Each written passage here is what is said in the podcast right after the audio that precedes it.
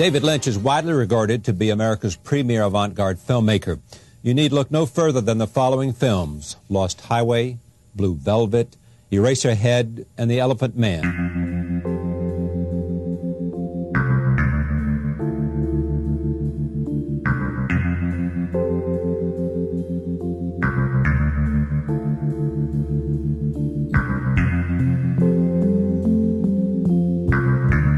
Fala galera amiga do PFC.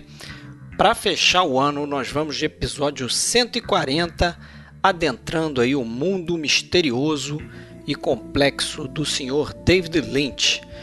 Isso aí, a gente vai falar um pouco da carreira desse grande diretor americano. Vamos basear esse episódio em três filmes: Veludo Azul, Uma História Real e O Cidade dos Sonhos. E vamos deixar aqui um aviso que a gente já deu em outros episódios, mas nesse é muito importante a gente não vai respeitar spoilers, até porque quando a gente chegar no filme Cidade dos Sonhos é quase impossível falar desse filme sem revelar boa parte do que está acontecendo ali na trama. Então é bom você dar pelo menos uma olhada nesses três filmes para a gente não ter problema, ok?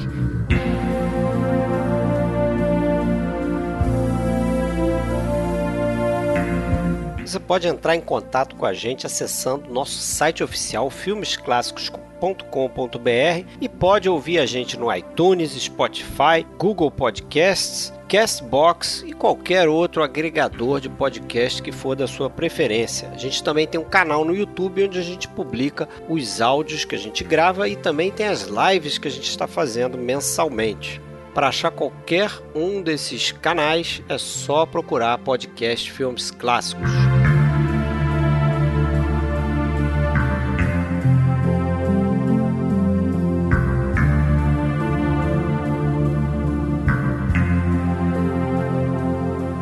Bom, galera, falar então do David Lynch aqui no podcast. Hoje Fred Almeida falando aqui do Rio de Janeiro, né? Novidade, sempre no Rio de Janeiro, meio da pandemia então, que a gente não sai daqui. Comigo Alexandre Cataldo, quase sempre em Blumenau, né? Hoje está em Blumenau também, Alexandre. Fala aí, beleza? Sim, então por aqui. Beleza, Fred? Beleza. Certo para falar do, desse mundo bizarro, mundo estranho, mas para mim um mundo muito interessante do David Lynch. A gente convidou mais duas feras aí, nossos grandes colaboradores do, do podcast, né? Dois dos grandes, né? Vamos deixar o William de fora também, outro grande colaborador. Mais com a gente aqui o Fábio Roquembar, falando lá de Passo Fundo, Rio Grande do Sul. Tudo bem, Fábio? Tudo bem, isolado, quarentenado e prazer estar com vocês aqui de novo. Primeira vez com o nosso outro convidado aí, vai ser um. Isso. Vai ser um. Vai ser um show. Primeira vez no, no, podcast, né? Mas no na live já tá já. todo mundo íntimo, já é aquela festa lá na live. Certo? Então, o Rafael Amaral voltando aqui pro nosso podcast, falando lá de Jundiaí, São Paulo. Fala, Rafael, tudo bem? Ô, Fred, tudo bem? Bom podcast aí para nós, né, cara? Isso e aí, um abraço para perna aí. Para todo mundo aí, pro, pro Alexandre, pro Fábio também. É, Rafael. E vamos mergulhar nesse, nesse universo obscuro do David Lynch aí. Cair Beleza. na caixa azul aí. É. Isso. Dentro da orelha. Rafael. Rafael deve estar tá escrevendo alguma coisa também aí sobre Lynch no, no Palavras de Cinema lá, né? Pois é, eu acabei revendo alguns filmes dele é, para o podcast e, e, com certeza vai ter texto, vai ter a, a, algumas coisas no Palavras de Cinema também. Beleza, e a gente fica pô, na expectativa que o Fábio poste aquele videozinho lá no canal dele, lá, cena a cena também, né? Vídeo esperto, assim que acabar as bagunças aqui, a gente vai meter sim, tá, tá programado. Opa, legal, beleza. Vai, vamos, fechar aí o, o, ciclo aí, então. Galera, vamos então falar aí do David Lynch. Eu, mantendo aqui a tradição aqui do, do podcast, né? Começar com uma biografia bem curtinha aqui, só para a gente ter ideia do, de onde se originou o David Lynch, né? cineasta americano, nasceu David Keith Lynch em 20 de janeiro de 1946, na data exata que um dos diretores preferidos dele, o Fellini, Fellini. Né? completava 26 anos. O Lynch nasceu numa cidadezinha chamada Missoula, em Montana, nos Estados Unidos. É uma dessas cidadezinhas que vivem da exploração de madeira, né? Então, até por isso você vai, vai ver isso na filmografia dele, né? Por exemplo, O Veludo Azul, o nome da cidade é Lumbertown, é uma cidade desse tipo, né? Na série Twin Peaks também. É uma cidade que vive da exploração da madeira. Mas ele é filho de um cientista, de uma professora particular de inglês, e como o pai dele trabalhava no departamento de agricultura, a família vivia se mudando, né? Mudando de estado, é, mudando de moradia toda hora, e até por isso ele acabou sendo um cara bem assim arrojado no sentido de se adaptar às novas situações, né, aos novos ambientes, fazia amizade mais rapidamente nas escolas que ele passava. E ainda criança ele já tinha um, um fascínio pela pintura e pelo desenho. É, começou a achar que podia fazer disso uma carreira, principalmente depois que conheceu um amigo do pai dele que era pintor profissional, que o inspirou a perseguir esse, esse desejo de se tornar um pintor. E ele começa a fazer escola de pintura nos Estados Unidos e depois acaba viajando para a Europa, para Salzburgo, na expectativa de conhecer um pintor lá que dava aula numa faculdade. Só que quando ele e esse amigo que viajou com ele chegaram lá, eles descobriram que o cara já não estava mais naquela faculdade dando aula. Eles meio que ficaram decepcionados com isso, com a cidade também, não curtiram muito ali.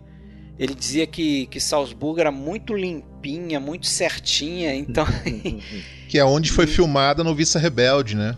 É, exatamente. Aí, e aí ele, ele do, tipo, do certinho, do bonitinho, né?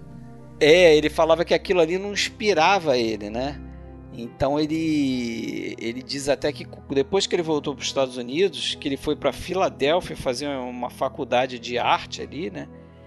É que ele começou a ter a real inspiração, porque Filadélfia era uma zona, era aquelas, né? As ruas cheias de, de lixo, de moradores de rua, então ele achava aquele ambiente caótico uma coisa que inspirava ele, né? É, nessa faculdade ele conhece a Peggy Reeve, que vai se tornar a primeira esposa dele e vai dar a primeira filha dele, que é a Jennifer Lynch, que depois se tornou diretora de cinema também, né? Acho que o filme mais famoso que ela fez se chama Encaixotando Helena. Mas ela não, não dirigiu muita coisa também. Em 1967, ele resolve fazer um curta-metragem a partir do desejo que ele tinha de ver suas pinturas animadas, né? Então ele fazia lá os seus desenhos, suas pinturas, mas ele começou a ter essa sensação de que aquilo ali ficaria melhor se ele conseguisse fazer aquilo se animar e ter som e tal. Então foi uma migração natural para ele correr atrás de uma Bolex, que é uma, uma câmera que era o sonho de consumo dele na época e, e tentar produzir algo de um curta-metragem que fosse, né? E assim ele faz o primeiro curta dele chamado Six Men Getting Sick. E através da pintura ele começa ali realmente a carreira dele no cinema a partir da pintura, né? fazendo outros curtas. Ele tem um cara rico que encomenda é, um curta para ele, né? que queria é, é, colocar, acho que tipo uma exposição na tela na, na, na casa dele. E aí ele faz o The Alphabet e faz outros também, né? Faz o The Grandmother e, e a partir daí ele se dedica mesmo ao cinema, entra para uma faculdade de cinema, que é o conservatório da AFI, que é o American Film Institute, que estava sendo recém-fundado naquela época. Ali ele começa um projeto chamado Garden Back, mas depois que os professores começam a interferir muito nesse projeto, ele ameaça sair da escola e aí que vem a grande chance dele, porque o, o, diretor da escola percebe que vai perder talvez um dos seus melhores alunos e faz uma barganha com ele, falando: ó, se você co continuar aqui, terminar a faculdade, é, eu deixo, eu dou uma grana aqui para você produzir um longa-metragem, o que você tiver escrito aí e tal. E assim ele, ele, ele faz o Eraserhead, né, que é o filme de 77, é o primeiro longa dele. É, não sei se vocês viram, não só para a galera entender melhor, né, a gente se propôs aqui a fazer o episódio em cima de três filmes, né? É, ter como alicerce três filmes, que é o Veludo Azul, Uma História Real e o Cidade dos Sonhos. Mas a gente pode ir tentando comentar, né? Quem viu os filmes, a gente pode ir tentando comentar o, resto dos filmes. Fred, queria fazer um, um adendo. Ainda sobre a formação do Lynch, que eu acho que é interessante a gente citar, que é, o, você citou né, muito bem da, da questão das pinturas, mas é importante lembrar que o Lynch ele nunca foi um cinéfilo na adolescência nem na infância, né? Não, é. Ele não era um cara que assistia muito filme, que, que ia muito no cinema. Ele gostava, inclusive ele diz que assistiu E o Vento Levou é, quando era criança e ficou encantado com o filme, adorou. Mas não era um cara que ia toda semana no cinema, maluco por filmes, né? A, a introdução dele na arte foi realmente pela pintura que acabou depois levando ele para o cinema, né? Então acho que é, é, legal, é legal fazer essa, esse adendo porque tem muito cineasta cinéfilo, né? Que cresce é, vendo filme. Que, ele, ele, ele diz que ele, ele via os filmes é, exa exatamente como você falou, ele via os filmes não por um olhar de cinéfilo, né? Mas assim, com um olhar mais de um artista, né? Ele, ele acho que ele tinha outra percepção quando ele estava vendo filme, né? E não só é, como pintor, né? Ele também vai ao longo da carreira dele se enveredar aí por artes plásticas, música, ele vai vai lançar discos, né, álbuns, vai Sim. compor. Na, na, época, na época que ele morou na Filadélfia, tem relatos que ele assistiu é, muito filme, né, chamados os filmes chamados filmes de arte, né? Ele ia em um cinema pequeno, não me lembro agora o nome do cinema, na Filadélfia, e ele assistia Nouvelle Vague, ele assistia os filmes europeus, uh, mas não, não há, eu, eu, eu não sei, né, realmente qual era a predileção dele, os favoritos. Eu sei que ele gostou muito de Bonnie Clyde, que ele viu nessa época, nos anos é, 60. Dizem, dizem que assim, alguns dos filmes favoritos dele, não, o 8,5 do Fellini, eu acho que é muito a cara dele, é. né, gostar do 8,5, já que é, trata de um tema que é tão caro a ele. Lastrada também, ele cita. Lastrada, ele gostava dele. do Billy Wilder também, ele gostava do Pacto de Sangue. E que são, são histórias bem. São narrativas bem convencionais, né? Se a gente parar pra pensar. É, Eu acho que é interessante, é. Fred, a gente pensar o, esse início de carreira dele como artista, porque isso aí vai impactar no resto da, da carreira dele, né? Porque a Com gente certeza. percebe que ele é um cara que ele. A história é uma espécie de recipiente, né? A história é uma desculpa que ele quer é, é, que a gente vivencie uma experiência baseada em alguma ideia, alguma coisa que impactou ele, né? E o próprio Razorhead é, o, o, um exemplo disso, né? Porque ele filma Razorhead é naquela época que a Jennifer que a Jennifer nasce em 68, né? Então é, é bem aquela coisa do artista que sente alguma motivação, que sente alguma inquietação e quer transformar aquilo em algum tipo de expressão para o público sentir o que ele está sentindo, né?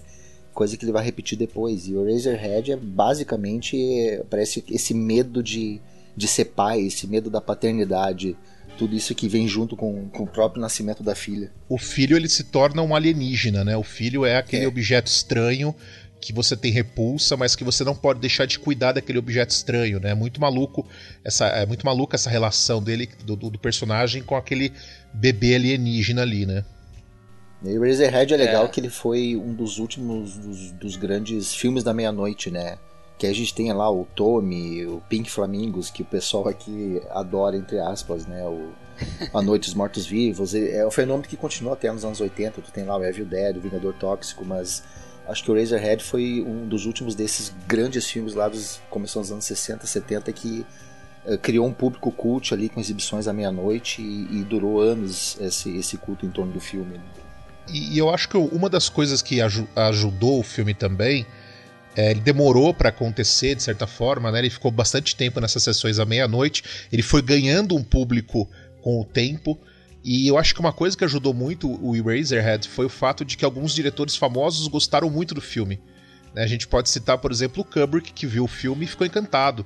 Inclusive o Kubrick dizia que era um dos melhores filmes que ele viu na vida era o Eraserhead, do David Lynch. E isso foi criando uma aura mítica em torno do, do, do filme que acabou projetando o, o Lynch. Sem falar é, no Mel Brooks, né? Assim, o... Mel Brooks também. É, no Mel exato. Brooks, é isso que eu ia falar. O Mel Brooks é que é, talvez tenha sido um desses diretores que mais gostou e que mais é, é, ajudou, né? O, acabou ajudando o David Lynch, né? Porque convida ele para fazer o Homem-Elefante, né? É um chamado do Mel Brooks, depois de assistir o Eraserhead.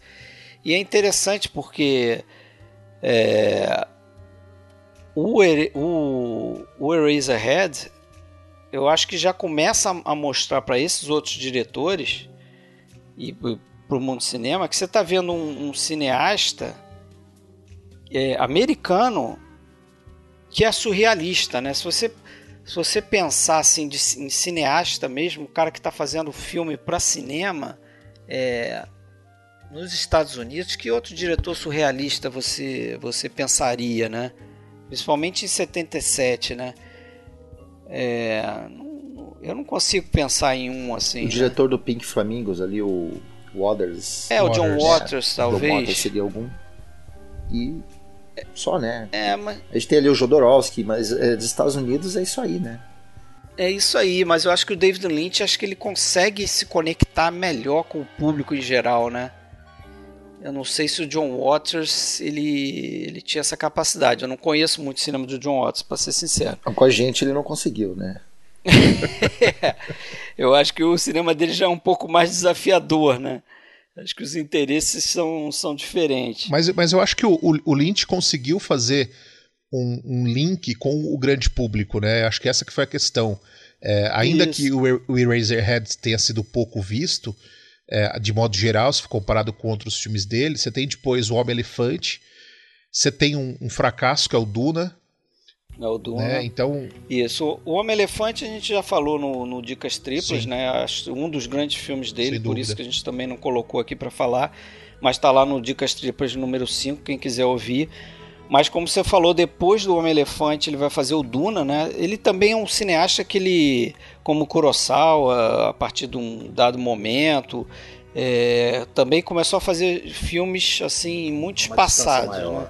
uma distância maior entre um e outro. Quer dizer, ele faz o Razorhead 77. Deixa eu. Três deixa anos eu depois falar o Homem Elefante. Fala. Para quem para quem está estranhando meu silêncio é que eu realmente estou numa sempre numa dívida aí com o senhor David Lynch, porque eu deixei, deixei de ver muita coisa dele até hoje, não vi o Razorhead, então vocês estavam falando dele, eu estou caladinho ouvindo aqui. É, o que eu vi, que eu lembro além de vários curtas, foi o Homem Elefante, que a gente já tratou no Dicas Triplas, como você falou, e os três das que nós vamos é, destacar essa noite aqui. Isso. O Agora, Duna eu não aconselharia você. É, não, Duna eu já conheço a fama. Não, mas aí é que tá. Mesmo sem ver, eu, eu, eu, eu conheço a, a, a, as respectivas famas aí de, de alguns deles. Do Eraserhead, por exemplo, até erradamente, eu acho que o que sempre me afastou dele foi justamente saber da, desse aspecto meio surrealista dele. Né? Não, não que isso.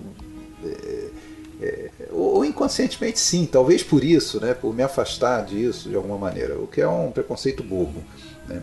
Agora, eu, eu, o que eu sei é que ele começa aí algo que é uma marca registrada, eu acho que é a marca do David Lynch, quando todo mundo pensa nos filmes do David Lynch, salvo raras exceções, que é aquela coisa de um, de um de um filme de significados abertos, assim, que, que ele meio que quer e, quer e deixa para o espectador é, decidir o que, que ele está vendo, né? decidir o significado. Ele não é o tipo que de ficar dando explicações ou ficar tentando impor uma interpretação. Né? Eu acho que isso é a grande marca registrada de David Lynch, que todo mundo associa aos filmes dele, apesar, como falei, de algumas exceções. É, ele usa uma expressão que ele não quer putrificar a experiência para o público, né? Que o público tem direito de ter a sua própria experiência, que é uma coisa bem do artista, né? Não é tanto do, do, do diretor, do cineasta, é do artista, do pintor, do escultor que libera aquela obra para o público. Né? É isso que eu ia falar. Acho que ele primeiro é um artista antes de ser um diretor de cinema, né? Eu acho que o cinema foi mais um, um meio para ele se expressar, né? Como é a pintura, como é artes plásticas. E aí a gente volta no problema do Duna, porque o Duna era uma grande produção. Um filme que ele não teve controle, ele próprio diz isso. Dino de Laurentiis, né? É, exatamente. Uma grande produção. É, e, baseado num romance, né? Ele não tem cara de diretor é. que vai fazer um, um filme que é sabe, baseado num não, livro. E, e, e, principalmente ele não tinha controle, o corte final não era dele. Não é, dele, e ele exatamente. entrou em uma espécie de depressão depois do Duna, ele ficou mal pra caramba, ele relata isso. E inclusive, é, acho que vale citar que também o, o, Lynch ele é um cara adepto da, daquela meditação transcendental, ele é um cara que faz meditação e tal. E ele disse que uma das coisas que salvou ele depois do Duna foi a meditação. Que ele meio que se refugiou nisso e conseguiu, uh, digamos que, ficar bem, conseguir se encontrar com ele próprio. É, eu diria que ele como eles dizem nos Estados Unidos, né? Ele desviou de uma bala, é. né, cara? Porque eu acho que o Duna é o típico filme que acaba com a carreira do diretor, né? Ainda mais um diretor jovem como ele, você vê, ele faz o Eraserhead 77, em 84 ele está pegando um filme que é talvez maior do que ele, né? Uma história escrita é, por um outro autor, com exatamente o que você falou, sem o corte final do filme, uma grande produção mas também tem a, tem a, a, a, famosa a famosa cilada do Oscar aí também, né? Porque ele foi indicado ao Oscar pelo Homem-Elefante, 81. Então, assim, o cara novo, indicado ao Oscar, aí começa a surgir um monte de propostas. No mínimo, uh, Duna pareceu talvez para ele algo, sei lá, algo tentador. Ah, uma grande produção, vamos encarar tal. E é porque ele nunca, nunca foi o perfil. nunca foi o perfil dele, se, exatamente. Para se encaixar é. no, no, no, esquemão da indústria, né? Ele não, ele não tava ali, né? Para ser, para ser uma estrela da direção, para ser um, ele não tava ali para isso. Ele tava ali como usou a palavra certa, um artista, é. né? Mas vou combinar que o De Laurentiis ele não, ele não se ajudou, né? É, é ele que estava à frente da produção, acho, quando o Jodorowsky estava trabalhando no, no projeto também, né? Ele tinha os direitos de adaptação. É, me confirma, porque se for, ele foi pro caminho totalmente errado, porque ele pegou dois dos cineastas mais autorais que existiam na época e. mais surrealistas, né? Exatamente. E no fim das contas, o, o Duna foi o Spartacus do, do Lynch, né? Porque foi o filme da libertação, foi. né? Isso, e, mas aí que tá, isso é que é curioso, né? Porque o, o Lynch ele diz que entrou no projeto do Duna com a ele sabia que não teria o corte final, mas ele teve a expectativa de que conseguiria depois é, trabalhar isso e acabar é, tendo esse corte final, né? E o curioso também é que ele ainda estava, depois de fazer o Duna, que foi esse fracasso todo, ele ainda estava sob contrato com o Dino De Laurentiis. Então ele, ele, ele tinha, na verdade, um contrato para fazer o Duna e uma sequência do Duna, que não aconteceu por causa do fracasso de Duna, e um terceiro filme. E aí esse terceiro filme acabou virando o Veludo Azul.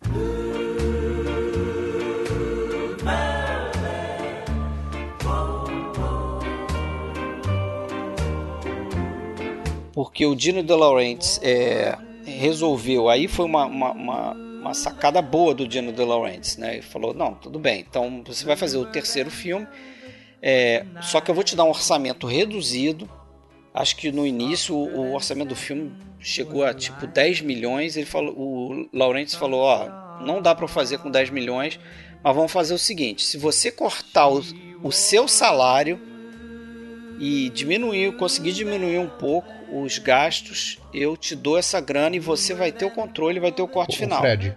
Eu não vou mexer na produção. Tem uma, tem uma questão também que vale lembrar que o, o, o Dino De Laurentiis ele trouxe um produtor que é o Caruso, né? O David Caruso. Isso, e o, Fred é Caruso. Fre, né? Fred Caruso, né? Perdão. Fred, Caruso. Caruso. É o cara que fez o Poder. Chefão, né? Ele tava... O Caruso era um cara que era conhecido por trabalhar com. Ele, ele enxugava gasto, né? Aquele cara que pegava a produção de 10 milhões e transformava em 5, né? O cara que ia enxugando, enxugando. E o Caruso entregou um, um, um projeto pro, pro Laurentiis, né? Que era enxuto, que era bem menos do que eles tinham pensado. E aí o, o Dino de Laurentiis deu sinal verde, falou vai. E o David Lynch, ele agradece muito o Caruso, inclusive na biografia que eu estou lendo aqui, o Espaço para Sonhar, que é a biografia do David Lynch.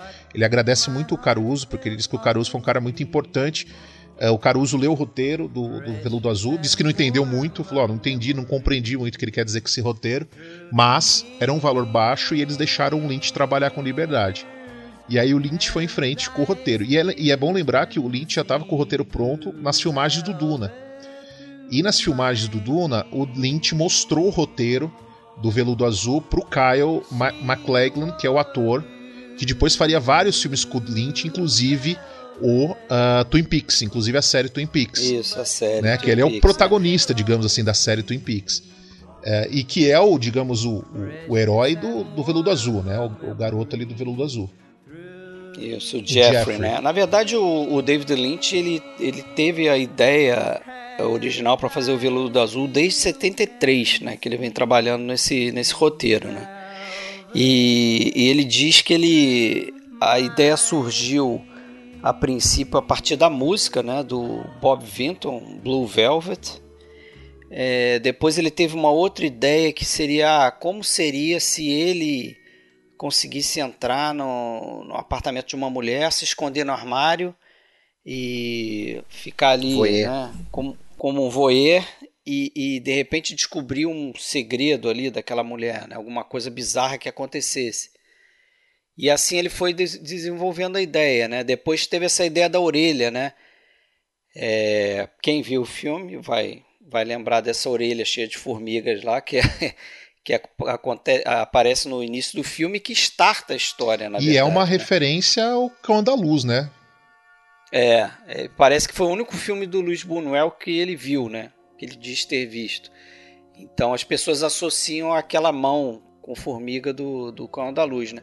Mas essa ideia que ele teve da orelha é o seguinte, ele, ele pensou o seguinte, ah, uma orelha né, arrancada de alguém achada por um personagem certo, que tivesse uma certa curiosidade, essa orelha seria a porta de entrada para um mundo novo, desconhecido para esse, esse, personagem. Né? E assim eu acho que é o que o filme é construído. Né? É, vocês vão lembrar que no início do filme é, ele acha a orelha, né? Tem, logo, o, o, o, a primeira. A gente pode começar. Já pulou a, é, a, a primeira sequência do, do cacete, filme, né? né? Acho que a primeira sequência do filme é é muito legal porque eles, ali eles já mostram ele mostra coisa... o mundo da superfície, né? É, ele mostra a superfície e, e, depois ele, ele vai com a câmera embaixo lá para mostrar o. Não, mas eu quero dizer, ele mostra aquela, aquele bairro de, de cidadezinha, é, pacata, que, que, é tudo que, bonitinho, que tudo bonito né? e ajeitado. passando, acenando e... pra câmera. O, o Lynch ele tira, ele tira essa América idealista dos anos 50, né? Essa coisa do, do da, da, da, da, pequena cidade. Way of life, é, né? É, exatamente, essa América perfeitinha da pequena cidade, do bombeiro que passa com o carro de bombeiro acenando para as pessoas, que é uma grande ironia, né? E que ele vai depois lançar a gente pro, pro, pro submundo, né? Que é representado pelos insetos que estão abaixo ali das, das, das, é, mas, das rosas. Mas antes ali, mesmo né? disso, ele interrompe com uma coisa estranha, né? Que é aquele ataque cardíaco que o. Um AVC, né? Um AVC que, o pai, que, do... o, que, o, que o pai do, do Jeffrey, né? Do, do, do Kyle MacLachlan tem, né? E tem todo aquela, aquele lance com a mangueira, né? E o cachorro. Exato. É uma coisa bem surreal aquilo ali também, né? Ele trata é. a coisa de forma surrealista. E. Só que o que, eu, o que eu queria chegar na orelha é o seguinte: é que ele.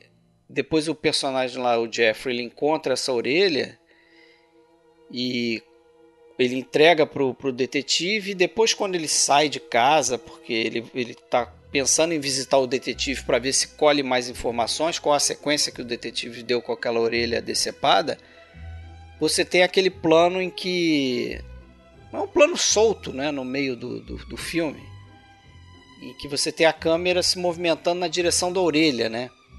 Como se estivesse entrando na orelha, né? Sim. E no final vai sair. No final né? vai sair. E no final vai sair da orelha dele. Da orelha dele, né? Mas, é. de certa forma, Exato. voltando pro mundo plástico. Faz de conta. Né? Isso, né? De, de, de rouxinóis mecânicos. Deixa, deixa eu só comentar que desses três, já vou até dar esse spoiler pessoal aí, desses três, esse é o meu preferido. Ou seja, é o meu, é o meu filme preferido do David Lynch, do, do pouco que eu vi. Tá? É, e, e, e, eu agora pro, pro podcast eu dei uma olhada, né? Não, não li todo, não posso dizer que li, mas dei uma olhada em alguns capítulos do, de um livro bem interessante que trata da filosofia dentro dos filmes do, do David Lynch. E, e, nesse aqui, Veludo Azul, ele, pá, ele, ele tece uma, uma análise toda baseada na, na, na filosofia do Schopenhauer e tal, do, da, daquela questão do. É, justamente que está no filme. É meio difícil até depois de você ler o que está nesse livro, você achar que o David Lynch não tinha pelo menos alguma intenção de, de traçar uma. É, de colocar isso no, num filme, né? Porque realmente está tudo ali, né? Essa questão do, da, da natureza humana sórdida, né? Como, como de, de resto de todas as espécies né? do, do mundo animal, inclusive, né?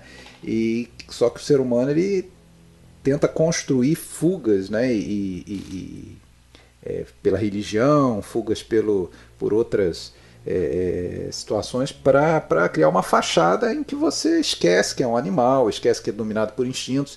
Então é o início do filme essa fachada, né? E depois cai na no mundo dos instintos, no mundo dominado pela violência, no mundo dominado pelo, né, pelo eu até queria voltar nesse ponto inicial. É, eu até já usei essa cena inicial, os primeiros 10 minutos aí do, do Veludo Azul em aula aqui, na, onde eu trabalho com os alunos tal, pra gente analisar isso, que eu acho bem interessante. Que é, ele, antes de apresentar o personagem pra gente, ele apresenta a sociedade, né? Ele coloca uma sociedade antes do personagem. E ele, é, aquilo é muito importante para ele, né? E, e, eu acredito que uh, tudo que, que ele constrói no, nesse início e, e, ao longo do Veludo Azul, eu acho que é a base, na minha visão, eu acho que é a base pro Twin Peaks, pra série Twin Peaks. Porque a, a série tem muita relação também com esse filme, né? A questão do roxinol, do pássaro, ele tá o pássaro na abertura da série também. A gente tem a questão da, da cidade, é, aparentemente, né? As aparências, uma cidade. É a mesma ideia, né? Uma cidade pacata, a mesma ideia que ele leva para Twin Peaks, a cidade pacata que aos poucos os seus moradores vão revelando seus lados podres, né? A, a pior parte. É, Twin Peaks não é sobre uma, um assassinato de uma moça, né, Laura Palmer. Twin Peaks é sobre uma sociedade corrompida e, e totalmente é, violenta. E eu acho que essa ideia ele já traz no Veludo Azul. E eu acho que por isso que, na minha opinião, na minha leitura, o Veludo Azul é o filme que vai definir, de certa forma, vai dar um caminho para toda a temática que o David Lynch vai tratar depois. Que ele vai voltar essa temática, por exemplo, do Coração Selvagem, ele vai voltar essa temática em outros momentos. Eu acho que só o História Real, que a gente vai falar depois, que é uma exceção aí.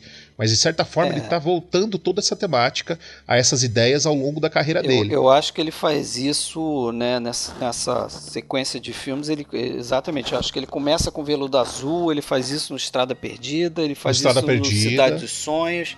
Sim. Né, ele vai continuar fazendo isso. Ele faz isso na série Twin Peaks. E, e de, desse filme aqui, ele trabalha muito com essa dualidade assim de diversas formas. Né? Uma das formas mais óbvias é essa questão do, das duas mulheres né? no filme. Então você tem a personagem da, da Laura Dern, que é a, aquela mocinha virginal é, idealizada, né? E é lindo, né, Fred? Ela, quando a gente vê ela pela primeira vez, ela sai daquela escuridão, como se fosse um anjo todo de rosa. Exatamente. Como se fosse um exatamente. anjo ali, brilhando. Uma aparição, né? né? É uma aparição, né? Toda arrumadinha, vestidinho, toda, toda bonequinha ali, né? E você tem a, a personagem da Isabela Rossellini, que é uma, uma quase que uma vamp ali, né? É, é, é, totalmente instintivo a relação do, do Kyle MacLachlan com ela, né? Não, e o interessante é, é, é, desculpa te cortar, dentro dessa dualidade, é, apesar de, de ter um, um a, a, promessa de um, de um sentimento mais doce, mais puro ali com a, com a Laura Dern, é, a gente vê ao longo do filme que em vários momentos ele está muito mais atraído pela Vamp. Ah, né? ele, pela, ele, pela... ele é as coisas, né? Ele quer, ele quer a, a Laura Dern, que ele está apaixonado, mas ele é totalmente atraído instintivamente, sexualmente. É, pela personagem da Isabela Rossellini, né? Porque também tem o lado do, ela tem o, esse lado do mistério, né? Então, mas é porque ele, ele, ele tem essa atração com representando todos nós, né? Ele tem essa atração, apesar de você querer viver num mundo mais clean, mais sob controle, você tem atração pelo misterioso, você tem atração pelo um pouco pelo Mas, lado Alexandre, sórdido, esses, né? esses personagens com quem ele interage, é, e a gente vê que ele começa o filme como um garotão, né? Jogando pedrinha, em, imitando uma galinha, quando tá bem aquela coisa bem infantiloide. É. E ele vai ter uma é. jornada ali de, de maturidade, né? E eu vejo esses personagens, cada um deles, como um aspecto da, da, da, da, da psicológico de alguma coisa que que, que tá incorporado com ele, a, a pureza da, da Sandy, né? Aí você tem aquela coisa da da, da, da, sexualidade que sai da Isabela Rossellini. Você tem inclusive um lado meio depravado que tá ali no, no, Frank. E tudo isso são coisas que o personagem um pouco ele manifesta também ao longo do filme, né? E tem uma, e tem uma coisa interessante também, Fábio, que quando ele chega no hospital, ele vê o pai dele que o pai não consegue falar. aquela cena reproduz muito bem essa o filho perante o pai potente, né? Aquele pai que é, ele vê no pai uma situação extremamente fragilizada, extremamente fraca, né? Eu acho que isso também faz parte do crescimento dele, né? Essa, essa percepção do pai enquanto uma figura agora uh, extremamente entre a vida ali, né? Entre a vida e a morte, ele tem uma situação extremamente difícil, né? Sabe o que eu acho bacana nessa questão do personagem? O Fred começou a colocar isso ali antes. É que uh, a gente está falando de um submundo que está escondido mas uh, a gente só consegue decifrar esse submundo porque ele tem curiosidade, porque ele vai atrás. Porque dependesse Exato. dos outros, o, do, do, pai da Sandy, não, fica lá no teu canto. A, a, a rotina seria sempre a mesma. Ele, a gente só consegue descobrir esse, essa Lamberton depravada porque ele vai atrás, né? Porque ele tem a curiosidade. Ele descortina, né? Ele descortina. Em certo ponto a gente chega até a se questionar se o, se o pai da, da Sandy, né? O policial, ele não está envolvido na, na naquela coisa toda, porque parece que ele quer meio que botar panos quentes, segurar a onda do, do Jeffrey na investigação. Agora, o, o Jeffrey... Mas a impressão que eu acho é que ele quer deixar as coisas como sempre foram, né? Ele não quer foram, meio né? que se envolver ali. A... É, porque é, é, um papel dentro dessa coisa da, da, dualidade dos dois mundos, o mundo da fachada. É, é, é, ele vê como a função dele, como chefe da polícia, ou como policial, detetive de polícia, ele vê como uma função dele meio que manter os detalhes sórdidos longe do longe da filha, por exemplo. A filha só sabe de detalhes porque ela escutou do outro, do outro quarto lá o que, que o pai estava falando. É, ele, ele, ele, tem que guardar para ele aquela. aquela, aquela é, de, de certa detalhes, forma, né? eu vejo ele assim. Assim como você tem a personagem da Laura Dern, você tem a personagem da Isabella Rossellini, de forma mais sutil, talvez, ele é o antagonista, o personagem do Frank Booth, né? Do, do Dennis Hopper, que é um cara que, assim, não sei vocês, mas é, me causa terror. Aquele momento que ele tá no carro, cercado daqueles malucos todos, é uma coisa, assim, para mim que é muito aterrorizante. É opressora, né? né? uma coisa opressora e, e, real, né? Você sabe que tem personagens, tem pessoas como Frank Booth, né? Como tem até um momento no filme que eles falam isso. Por que que existe é, pessoas como Frank, né? Why are there people like Frank? Why is there so much trouble in this world? Agora tem uma tem uma coisa que é, que é, que é decisiva um pouco assim na, na, na para mim assim pelo menos dentro desse filme que é, é a a questão do, do poder e, e, e, daí você consegue traçar relação com outros filmes também que tem uma certa dose de voyeurismo envolvido. Você, você, você, consegue pensar até no próprio Um Corpo que Cai, que você tem o personagem do, do James Stewart, que ele, ele faz uma investigação é, que daí a pouco se mistura um pouco com o voyeurismo dele próprio, ou com a, ou com a, a, os desejos pessoais dele em relação àquela mulher. Né? Ele já não sabe mais o, o que, que é trabalho e o que, que é. E a gente vê isso no, no personagem do Jeffrey também. Né? É, ele pode até no início estar tá curioso de quem é aquela orelha, o que, que aconteceu e tal, mas depois ele, ele já está envolvido de uma outra forma com aquele caso ali, né? Já tem um desejo envolvido pela personagem da Isabela Rossellini. Não é, não é mais. Tanto é que ele não consegue nem mais revelar tudo para Sandy, né? Tudo que aconteceu. Ele virou ele adulto, pode né? contar tudo que ele aconteceu. virou adulto. Ele deixou de ser o moleque e passou a ser, ser homem ali nesse processo também. Mas, mas tem, tem muito a ver com a, com a coisa do, do, do poder de, de quando você está olhando, está observando alguém na sua, é, na, nos seus atos. Né? Quem está olhando sem ser visto é, detém um certo poder em relação a quem está sendo visto, né? Você é, e daí a chave uma série de coisas. Você vê, por exemplo, na cena, aquela cena famosíssima, uma das mais fortes do filme, daquela do, a primeira do Frank, né? Quando chega no apartamento, acontece aquele, aquele estupro, né? Tem um, todo o ritual e tal. Você vê que ele fala oito vezes naquela cena para ela: não, meu, não olhe para mim, não olhe, não olhe. Chega a dar um soco nela quando olha. E depois no carro ele vai falar isso pro Quer dizer, quando ele está fazendo as merdas dele, quando ele está alucinado, ele não quer ser olhado, porque aquilo meio que diminui ele de alguma maneira. Ele se sente sendo é, é, julgado, ele se sente talvez que, que os outros vão estar tá me achando um idiota, ridículo. Então ele, ele quer fazer as coisas e não, não quer que olhe para ele. Então até é, é isso está no ensaio, se eu não me engano, do, do o, o Sartre é, do poder do olhar. E ele dá o um exemplo, por exemplo, imagina você está num, num, corredor de um hotel, por exemplo, é, tá vazio no corredor, você olha pela fechadura e está vendo o que está acontecendo dentro de um quarto. Ninguém está vendo você. Você está dominando aquela informação, você sabe o que está acontecendo.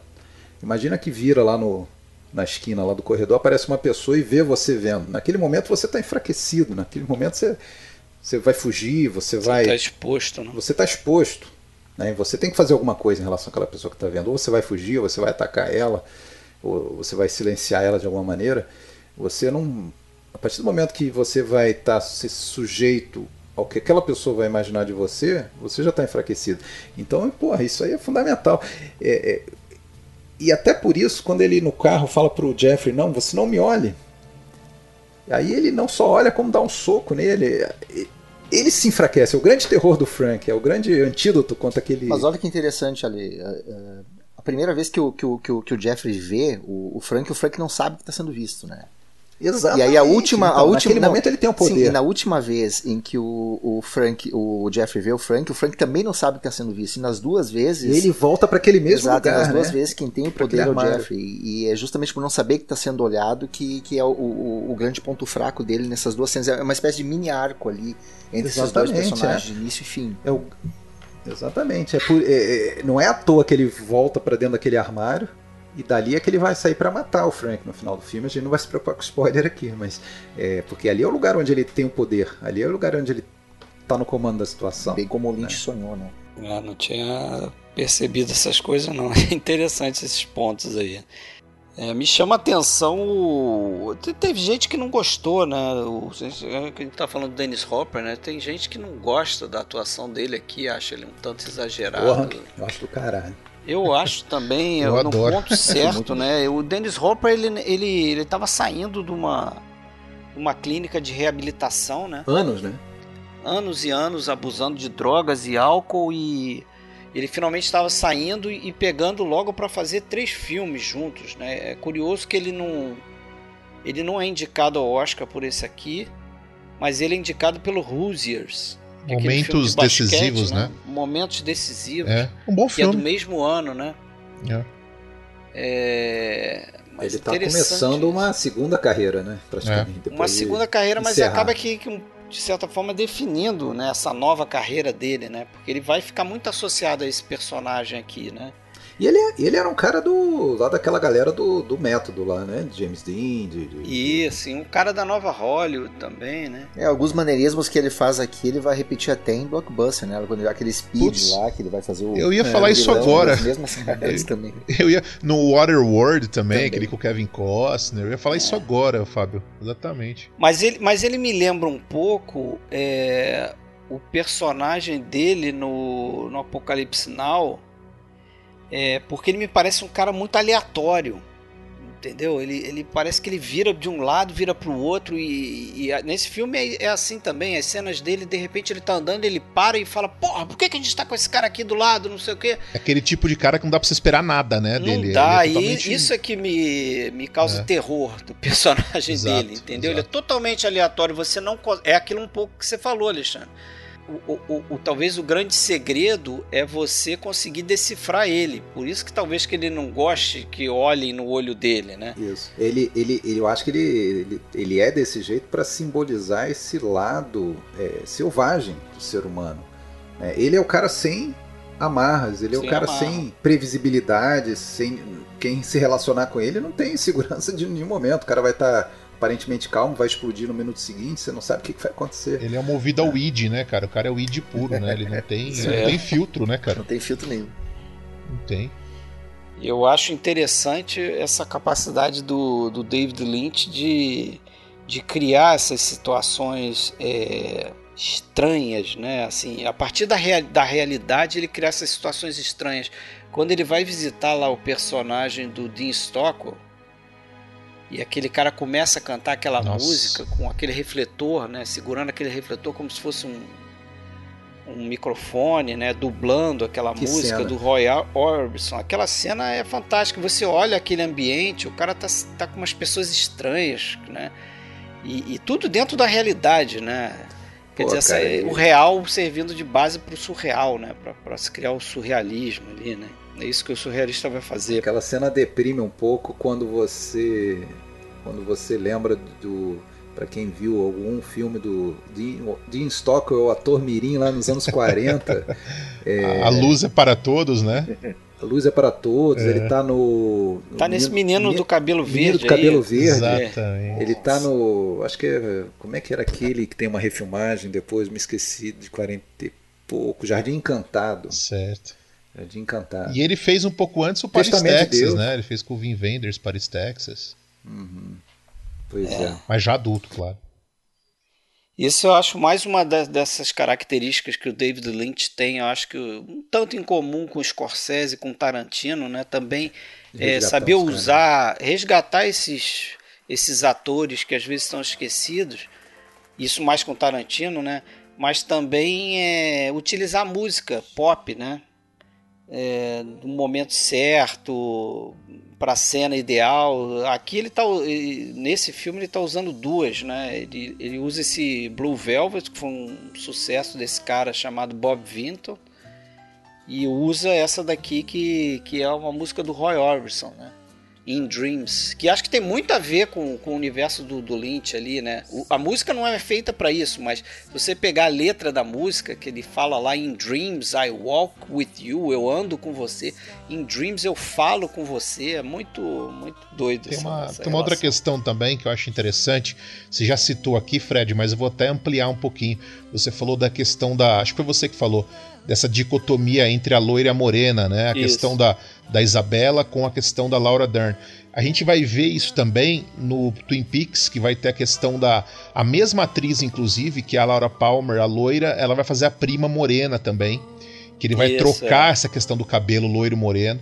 E a gente vai ver isso, claro, no Cidade dos Sonhos no também. Dos Sonhos. Com a Naomi Watts e a Laura Herring. e dizer, a mesma coisa na Estrada Perdida. Estrada também, Perdida também. A personagem da Patrícia Arquette Perfeito. faz uma loura e faz uma morena. Perfeito, exatamente. Eu acho que essa, essa dicotomia, na minha interpretação, ele tira isso um pouco do, do, do, do filme noir, né? Do, do, próprio cinema clássico também, porque você tinha essa questão da loira ser a perigosa, ser a fatal, da, da, da, da enfim, né, a loira platinada tal, que é uma coisa também que o, o Hitchcock vai usar, por exemplo, é, de uma outra maneira, talvez para uma, uma, outra finalidade, nos pássaros também, com a questão da loira morena, essa, essa dicotomia também, que eu acho é, curiosa. E, mas que eu acho que a gente pode até falar mais disso quando chegar no Cidade dos Sonhos, que eu acho que tem mais é, coisa para é. falar. Só pegar o gancho, você falou do Hitchcock, né? Aqui nesse, nesse filme tem, tem o, o David Lynch usando aquilo que se associa muito ao cinema do Hitchcock, que é o MacGuffin, né? Que para quem não sabe é o é o, o apelido que o, que o Hitchcock dava para explicar um determinado plot que não tinha, na verdade, grande importância e que ele não estava interessado em explicar aquilo em detalhes no filme. O McGuffin aqui é a orelha, né? Não tinha importância. Aqui o McGuffin não é só a orelha, é principalmente o caso criminal que está por trás porque tem aquele homem do de, o, o, homem amarelo, né, que é, o, que é um assistente lá do, de polícia também, que depois ele descobre, é, mataram um traficante. A gente fica sabendo de coisas esparsas. Que não né? é o mais importante. Não interessa. Né? Exatamente, não é o importante. A é. gente não, não ganha maiores explicações e nem se interessa por isso, porque ele também não está interessado em saber exatamente quem é que está sequestrado. É, ali, mas, se, é mas se a gente compreendeu o McGuffin como um elemento, talvez seria a orelha no caso aí, né? Exatamente, se fosse um objeto. Que orelha, orelha que acaba lançando importa. ele dentro da história. Eu só queria fazer um, uma parte aqui que o, vocês falaram do In Dreams, né? É, que essa coisa da, da, da, que o pessoal acha que o Tarantino inventou essa coisa de usar uma trilha disforme com conteúdo e o pessoal não olha para trás, não vê o Scorsese fazendo isso nos é. anos 70, não vê o Lynch fazendo aqui, porque por mais que o conteúdo da letra do In Dreams tenha relação com sonhos, ela não tem nada a ver com aquele momento de tensão que a gente está vivendo ali, né? E, e eu só queria puxar isso porque é, é, bom lembrar que é a primeira parceria com o Badalamente, né? Que eu também acho que faz um ah, baita trabalho. Importante, um baita trabalho. Gigante, gigante. gigante. Bem lembrado. O, Badalamente aparece no filme. Aparece. Né? Isso. Vocês perceberam, ele é o, o, o pianista, né? E depois no Cidade dos é, Sonhos também. Cidade dos Sonhos também, é isso que eu ia falar. Também, mas, mas aqui ele entra no projeto justamente porque o Fred Caruso puxa o Badalamente. O Fred Caruso, que conhece o Badalamente, puxa ele para dentro do filme justamente para treinar a voz da Isabela Rossellini. porque ela canta a música, né? É, a, a, o que a gente escuta ali não é ela dublada, é ela cantando, mas parece que o Badalamente passou longas horas com ela e tipo editou a voz dela ali, né? Pegou vários momentos dela cantando e conseguiu botar a voz dela numa música inteira, né? Porque ela tinha grande dificuldade de fazer aquilo ali. Mas fala. Não, eu só queria comentar também que nesse livro da, da filosofia ele também cita uma, uma relação com, com a obra do Goethe, lá o Fausto, né? Que tem até o filme que, do, do, do, do Murnau e, e eu acho que tem outras versões também que tem, tem um pouco de Fausto no, no Jeffrey, né? Que é o cara que ele é atraído por uma por um por ganhar poder, algum tipo de poder diferenciado, né, por conhecimento, por saber o que, né, aquela curiosidade, aquela coisa, e ele acaba meio que fazendo uma fazendo uma, um pacto com, com um demônio de certa forma, né, porque ele vai ter que lidar com, com forças do mal, né. Ele, é, é, o preço, é o preço mais caro do que ele imaginava ter que pagar, né? Talvez ele não, não soubesse disso no início, estava né? muito pueril. Então tem um pouco disso também. Tem. Bom, vamos dar uma seguida aí, senão a gente vai ficar apertado que a gente está no primeiro filme. Mas o Rafael falou no Twin Peaks, né? É, eu acho que o Rafael você chegou a ver a série, não? Sim, eu vi a, eu vi a primeira e a segunda temporada, mas não vi a terceira ainda. Preciso assistir a terceira, é, porque a, a terceira, terceira, é bem depois. Eu não, não, fiquei muito. A terceira é de agora, entre aspas, né, Isso, né? 2017, 2017, mas não fiquei muito curioso para ver, não. É, eu acho que os outros não viram, né? Eu não mas vi. eu, eu recomendaria ver, cara. Acho a série muito boa até a metade da segunda temporada, né? É o que todo é, mundo diz. A primeira, principalmente, é bem melhor. É. A primeira temporada é muito boa e, e parece que a ABC começa, né, a, a, produtora da série começa a se envolver mais no projeto e a audiência começa a cair. Eles decidem, tipo, revelar quem matou a Laura Palmer no meio da segunda eu, temporada. Eu até ia sugerir, Fred, de, se a gente for falar de, dessa, dessa linha aqui, desse que a gente está tomando da, da, série, eu acho que era até interessante falar primeiro do Cidade dos Sonhos do que do, do História Real. Eu acho que tem uma relação aí, o Cidade, o Cidade dos Sonhos tem uma relação com o Twin Peaks. Mas enfim, vamos seguir o roteiro do jeito que vocês querem aí, sem problema. Mas eu acho que dá, dá para fazer uma. É, a gente, a gente pode voltar depois, tá. né, também. Porque mas... a, a série a Twin Peaks, rapidamente, não vou me prender muito aqui, mas é, tem o episódio piloto, o primeiro, que tem uma hora e meia, né? Que é um. Isso. E é bom lembrar que lá fora, na, na, lá fora não, né? Na Europa, foi um, foi um episódio piloto com meia hora, quase meia hora a mais. Né? O episódio piloto que passou na Europa, ele tem quase duas horas. O episódio piloto que passou nos Estados Unidos tem uma hora e meia. Esse, esse tempo a mais do, do que tem na versão europeia é uh, a resolução da série. Ali você vai descobrir quem que tá, Caramba, quem que tá por trás do, do crime, né? Então, assim. É, quem matou o Death Quem matou Laura Palmer. Mas, enfim. É, então eles, eles detonaram. Eles detonaram, então, eles né? fizeram uns cortes mas, malucos. Mas realmente o, o primeiro. Quem, quem tiver interesse de ver a série, né? Veja, logicamente, o piloto, porque o piloto é dirigido pelo David Lynch, o piloto é muito bom. É, eu, eu, recomendo. Bom, veja o piloto americano, não veja o piloto europeu. Isso, é, e depois valeu, engata a série. é. Mas realmente tem uma relação, porque justamente quando ele está fazendo Twin Peaks, ele e o Mark Frost, que são os produtores do filme, é que começam a, a, a pensar no, na sé numa segunda série que seria um spin-off, né? Que seria o Mulholland Drive, que, que, depois vai virar filme. Mas a gente vai contar essa história quando chegar tá lá.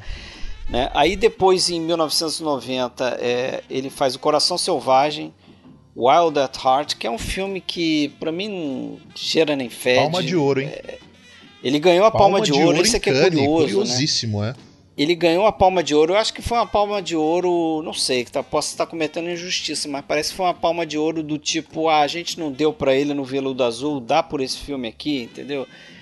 Me parece isso, porque os não, franceses adoram ele. O Veludo Azul é mas é melhor. Kanye faz isso também, não era é. só o Oscar, não? Mas vale ver, assim, também. É um não, eu gosto. O, o, o, Coração Selvagem tem gente que define o filme como uma espécie de mágico de Oz surrealista, né? Falam que o, o David Lynch pegou o mágico de Oz e fez a versão surrealista dele. É, mas quando ele ganhou a Palma de Ouro, é, tem a história famosa, né? Que é, teve mais vaia que, que aplauso. E quem mais vaiava, quem estava liderando as vaias ali era o Roger Ebert, o crítico de cinema. Né? É, Foi...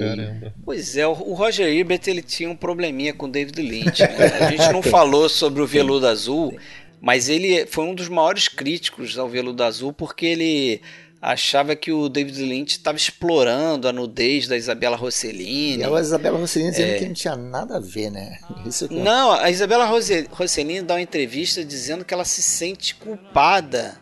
É, é, porque se fosse outra atriz ali, talvez que não fosse filha da Ingrid Bergman, do Roberto Rossellini, é, a crítica não atacaria tanto. Se fosse a nudez de uma outra atriz, a crítica não teria essa visão romântica de, poxa, é a filha da Ingrid Bergman. Não, e ela era modelo da Lacombe, né? Nada a ver. Lacombe dos é. Estados Unidos, ela era pois conhecida é. pelo glamour, pelo luxo. E ela fez uma, ela fez uma participação interessante no Coração Selvagem também. Ela faz com uma, uma peruca loira também, assim, uma personagem bem, é, Ela era amante do, do David Lynch, é. né? Eles, eles é, não, mas caso. o nosso podcast ele não se ocupa com essas fofocas. não, mas é bom dizer até porque o você vê, ele estaria fazendo isso com a mulher que é amante dele. Não era uma questão de explorar a nudez dela. Só que o Roger Ebert ele, ele é, é, ficou famoso, ele naquele programa Cisco e Ebert, que o Gene Cisco, que era outro crítico, é, defendia o filme, achava o David Lynch um cineasta interessante, promissor. E o, e o Roger Ebert ficou batendo nessa tecla, né? Depois acho que o Roger Ebert é, gostou do, de uma história real, acho que Cidade de Sonhos também ele curtiu. Mas olha, mas... Eu, eu tô com as duas coletâneas dele aqui, são 200 filmes, né? Eu fui buscar para ver se tinha alguma coisa para ler até pro podcast. Ele não bota nada não do tem. Lynch nos 200 melhores que ele viu na vida. É como se não existisse. Eu, eu acho, Fábio, que depois ele vai colocar, é. acho que no terceiro ou no quarto, a coletânea que não saiu no Brasil, a história é real. Acho que a história real entra em uma coletânea depois que foi, ah, foi publicada. É, eu acho que esse filme ele gosta. então ele, ele gosta. É, é o filme talvez menos lintiano. é, então. o filme mais certinho ele gosta. Mas aí depois do Coração Selvagem ele faz um longa-metragem, né? É, baseado na série, que é o Twin Peaks, Os Últimos Dias de Laura Palmer. É um filme que eu gosto também, tá? Tem muita gente que não gosta. Eu acho, eu acho bom é filme, é só que você tem que ver a série porque o filme meio que cumpre uma função justamente de é uma prequel, né, da série, de mostrar como a Laura Palmer foi assassinada. A gente já sabe quem matou, mas ele ele decifra ali e ele utiliza nesse filme, a meu ver, é, os mesmos subterfúgios que ele vai usar depois no, no Estrada Perdida e no Cidade dos Sonhos, né? E também ele já usou isso na série Twin Peaks, quer dizer, eu acho que ele ele, uma relação que ele faz entre esses filmes, uma ideia frequente dele, é essa de utilizar um trauma de um personagem e a partir desse trauma é, é, o personagem cai numa espécie de, de escapismo a partir do sonho, né, do mundo dos sonhos. Então acho que isso é uma ideia recorrente que ele vai fazer, vai fazer isso no Twin Peaks, vai fazer isso no Estrada Perdida que é o próximo filme depois do Twin Peaks. É, é... para um diretor com a cabeça dele é um artifício mão na roda, né? Ah, artifício roda, clássico. Né? Tem uma, é, curiosidade só para acrescentar aqui. Esse filme, Os Últimos Dias de Laura Palmer, foi colocado na lista da Caia do Cinema os 10 melhores da década de 90, né? Então veja como os franceses gostam do David Lynch, né? Eles adoram o David Lynch. É, os franceses vão salvar ele é, aí no, pois é. No Cidade dos Sonhos. Também, que é o que né? o que essa questão do sonho é o que o Fellini também sempre se pautou, né? A partir do momento em que você parte para o universo onírico, porra, como criador, artista, você, ah, você tem uma você liberdade. tem uma liberdade, você pode filmar qualquer coisa que vai fazer sentido dentro de uma, é, de uma é, do, um ambiente de sonhos, né? É, mas isso aí né, tem que ter Há cuidado. controvérsias, né? Aos Não, é, mas tem que, tem que, tem que ter cuidado para não ser uma coisa é, muito apelativa, assim. Eu acho que essa liberdade não é total, né? Pelo menos eu, na, na carreira do David Lynch, eu acho que ele fica muito próximo do... Ele fica muito amarrado ainda num... Sim, sim numa certa coerência, né? Com exceção do Império é... dos Sonhos, que aí ele vai para um universo é... assim que realmente. Eu acho que o Império dos Sonhos é um caso à parte, é. né? E, e, aqui no caso Estrada Perdida, eu não sei se o Fábio viu, o Alexandre acho que não viu, o Rafael não. acho que você viu também. Qual? Né? Perdão? Estrada Perdida. O Estrada sim, Perdida. Vi, sim, gosto bastante. É um filme que eu gosto bastante, mas que eu não consigo decifrar. Tá? É, ele é então, muito é um complexo. Desses casos assim.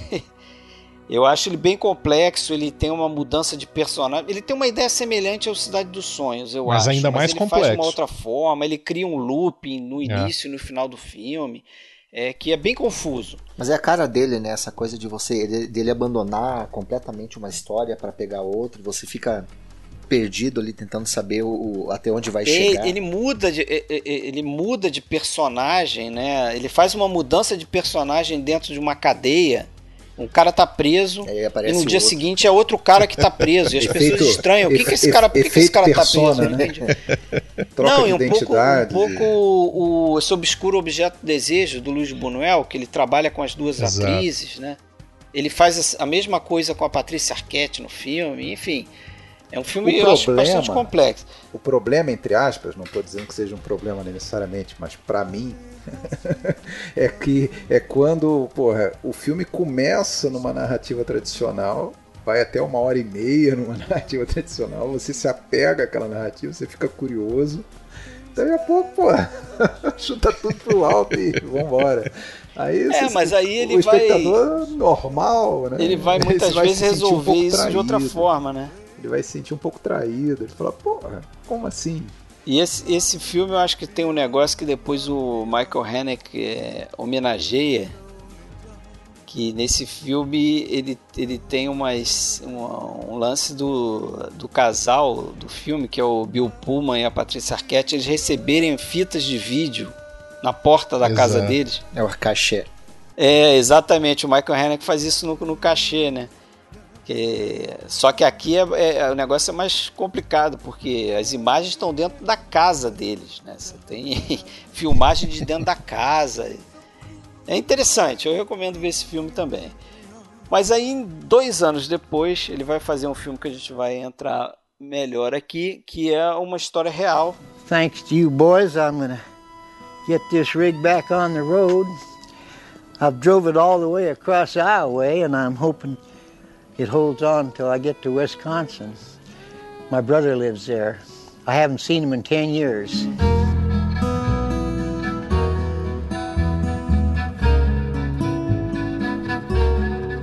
É um filme que, na verdade, não é um projeto original dele. É a parceira dele na época, que era a editora dele, a Mary Sweeney, eles estavam vivendo juntos. Ela descobre a história real de um velhinho chamado Alvin Strait, né, quando ela faz uma visita no Wisconsin. E ela se apaixona por essa história que é praticamente igual ao que a gente vê no filme ali, né? Um cara que resolve é, visitar o irmão dele, que ele não falava há 10 anos. Eu li que esse fato real foi em 94. Quando o irmão dele tem um AVC. E como ele não pode dirigir, ele faz isso é, dirigindo um cortador de gramas, né? Então o road movie em ritmo de, de cortador de grama. Agora, o, o interessante é que já no título tem um, um duplo sentido, sentido aí, né, que tem a ver com o nome Straight. dele, né? Alvin Straight. Straight. Reto, que, né? Que pode ser traduzido por né, reto, é. correto, Direto. É, é, careta, certinho. É, e, e, e, claro, né, o fato de ser uma história real, como ficou no título brasileiro, né? O que por si só já é algo meio fora do padrão David Lynch de ser, né? Se bem que aí também é uma história real tão absurda que. É... é quase surreal a história, né? Eu acho que foi isso que atraiu ele, né? Porque essa Mary Sweeney ela escreve um roteiro é, a partir dessa história, é, fala para ele que está escrevendo o roteiro e vê, né, chega a perguntar para ele: ah, você teria interesse dirigir uma história assim, não sei o que. A princípio ele fica arredio, diz que não, que não tem interesse nenhum. Só que ela chama um colega dela, o tal do John Roach, que era um produtor de TV, e ela mais esse John Roach é, fazem o mesmo trajeto do Alvin Strait, só que de carro, né? E eles começam a parar nos lugares que ele parou e conversar com as pessoas que tiveram contato com ele e tal, e vão construindo o roteiro a partir daí. Quando o roteiro fica pronto, ela entrega na mão do David Lynch, pede para ele ler, né? Lembrando que eles moravam juntos ali, então tinham um relacionamento e ele pega aquele roteiro para ler cheio de medo, porque ele pensa assim, porra, se eu não gostar desse troço, como é que, que, que eu vou falar para ela, né? que eu não vou fazer. Só que acaba ele lendo o, o, roteiro, se apaixonando pela história, justamente por isso que você falou, Alexandre. Ele, ele identifica ali uma série de coisas que ele acha muito estranhas, apesar de ser uma história real, né? E, e ele começa a explorar isso e, e, a pensar em fazer o filme a partir daí. Porra, e como todo, e como todo filme de, de road movie, que não deixa de ser um road movie, apesar de ser a 5 km por hora, né? é, porra, é Haja uma, paciência. É, o, o, o, grande barato é aquela jornada de autoconhecimento, né? De, de, de, de, de superação que ele, que ele vai, e principalmente os contatos que ele trava. Ele, porra. Mas olha que bacana, né, muito... Alexandre? É, é, essa autodescoberta. É, é, o filme é uma reflexão né, do, sobre o peso da velhice, né? E essa coisa das relações importarem mais que as convenções. Se tu parar para pensar ele encontra aquela menina e nenhum dos dois em nenhum momento se pergunta o nome do outro. Eles só trocam é. uh, impressões. Quando ele conhece o padre, em nenhum momento o padre pergunta o nome dele. É, então eu acho isso muito bonito no, no filme que é, é, o que importa mais é as relações e o que ele tem a aprender e passar para as pessoas eu acho que isso é uma das coisas que mais me tocou no filme independente de convenções de classe de quem é que seja é, eu acho e eu, eu conheci esse filme na verdade não tinha visto ele eu conheci com indicação de vocês lá na na live Legal. dos anos 90 e eu fiquei absolutamente encantado com esse filme, cara. Eu, tô, eu me emocionei no final, eu tô com ele na cabeça até agora. Tem frases que ficaram. Eu guardei uma frase que ele disse que o rosto dos colegas que morreram permaneceram jovens. E a cada ano que ele ganha é um ano que eles que já morreram estão perdendo. Então tem cada coisa nesse filme, velho. É, e tem também uh, uma outra uma frase muito bonita é quando ele tá com aqueles ciclistas conversando com eles jovens, né? Que os caras começam a fazer umas perguntas para ele e falam qual que, é, qual que é a pior parte de ser velho, né? So, uh, what's the worst part about being old, Alvin?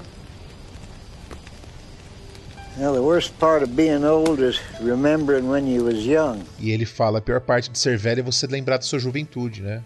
É também uma, uma frase que marcou o... muito. A gente, quando é muito novo, a gente não pensa na, na velhice, né? E eu acho interessante isso que você falou, Fábio. Uma outra coisa que me toca também, eu já vi esse filme, acho que é a quarta vez que eu vejo mas é a maneira como ele coloca as coisas, né? Porque ele poderia ser muito bem uh, um tipo de pessoa que passa sermão, né?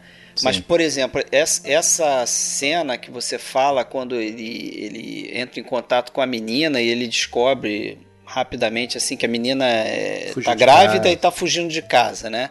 ele não se coloca numa posição de superioridade para dar um sermão nela e convencê-la a voltar para casa.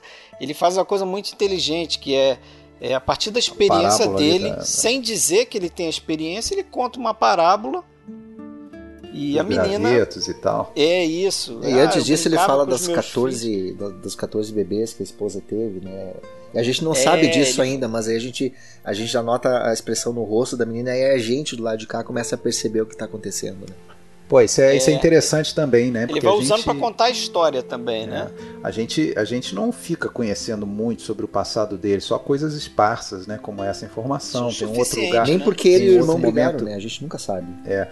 Tem uma, uma, é, uma MacGuffin desse filme, de certa forma, é uma MacGuffin, vamos dizer, de temático aí, de, de coisas que não interessa saber. Ele fala em algum momento para alguém que ele viveu boa parte da vida dele viajando, então ele, Mas, ele ela, já tem uma certa experiência eu vejo, de viajar. Eu vejo uma coisa ali, interessante nesse filme, que ele não é um filme que tem um vilão, né? Ele não tem o obstáculo do filme é o, é o a velhice, o obstáculo do filme é o trator, o obstáculo é a distância. Mortalidade é, também. Né? É, o cortador de grama, né?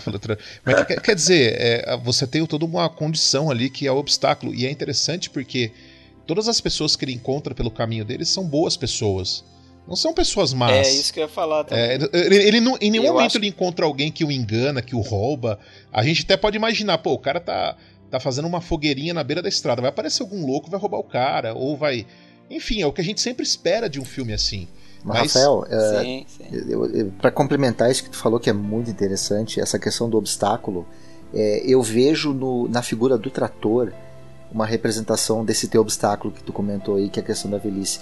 Porque várias vezes o Lynch ele vai fazer o que? Ele vai enfocar, ele vai fazer um close, ele vai fazer um plano detalhe de uma engrenagem sim, enferrujada, ele vai sim. fazer uma engrenagem do pneu gasto.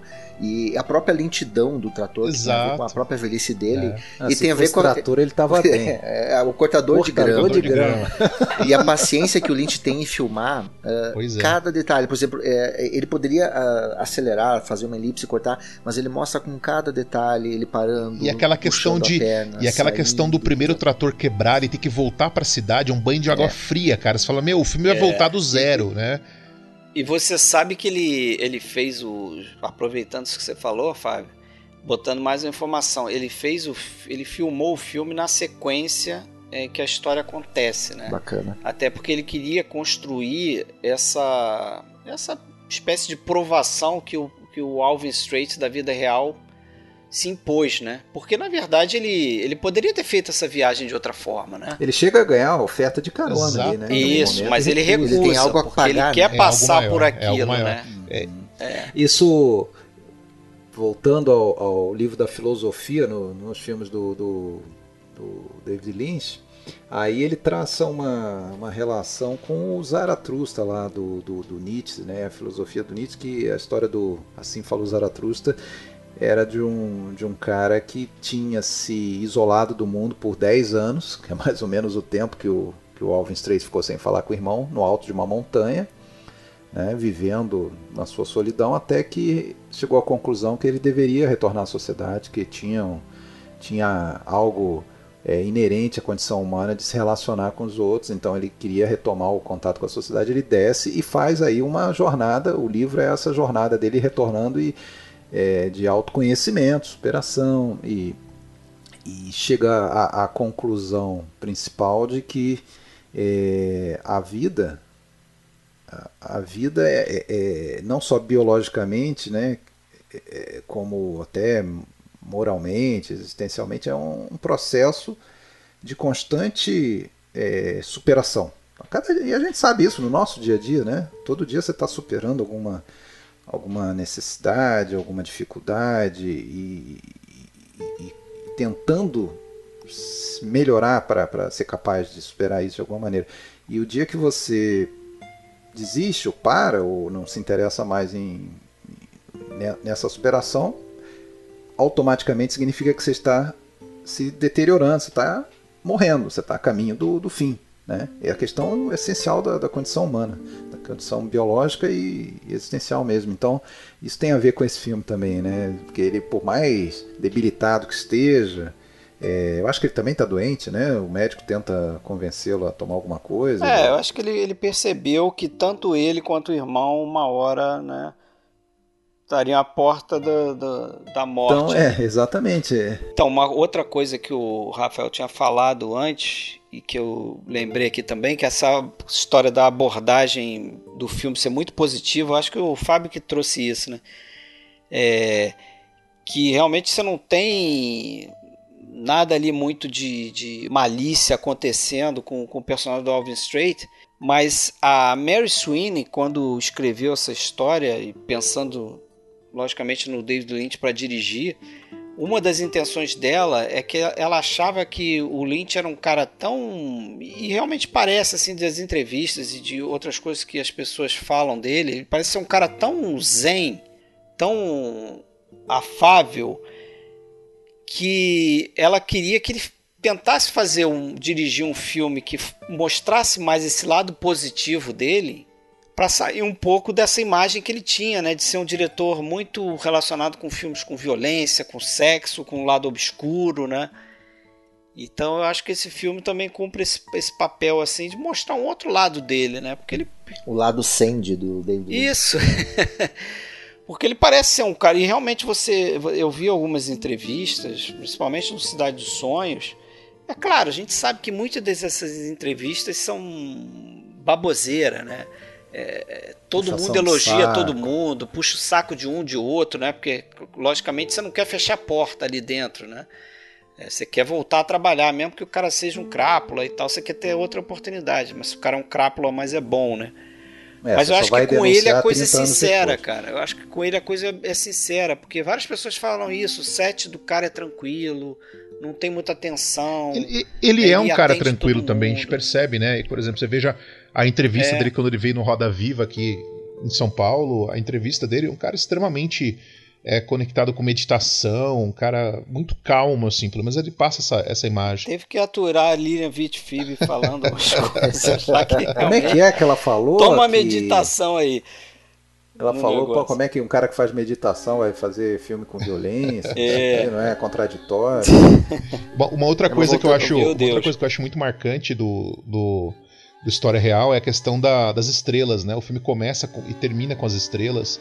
E aquele e o tempo todo, né? Não o tempo todo, mas algumas cenas marcantes, o, o Alvin tá olhando para as estrelas, né? Então tá, sempre dá essa impressão de o cara tá tentando se entender naquele universo, ele tá tentando entender o, o tamanho dele naquele universo, né?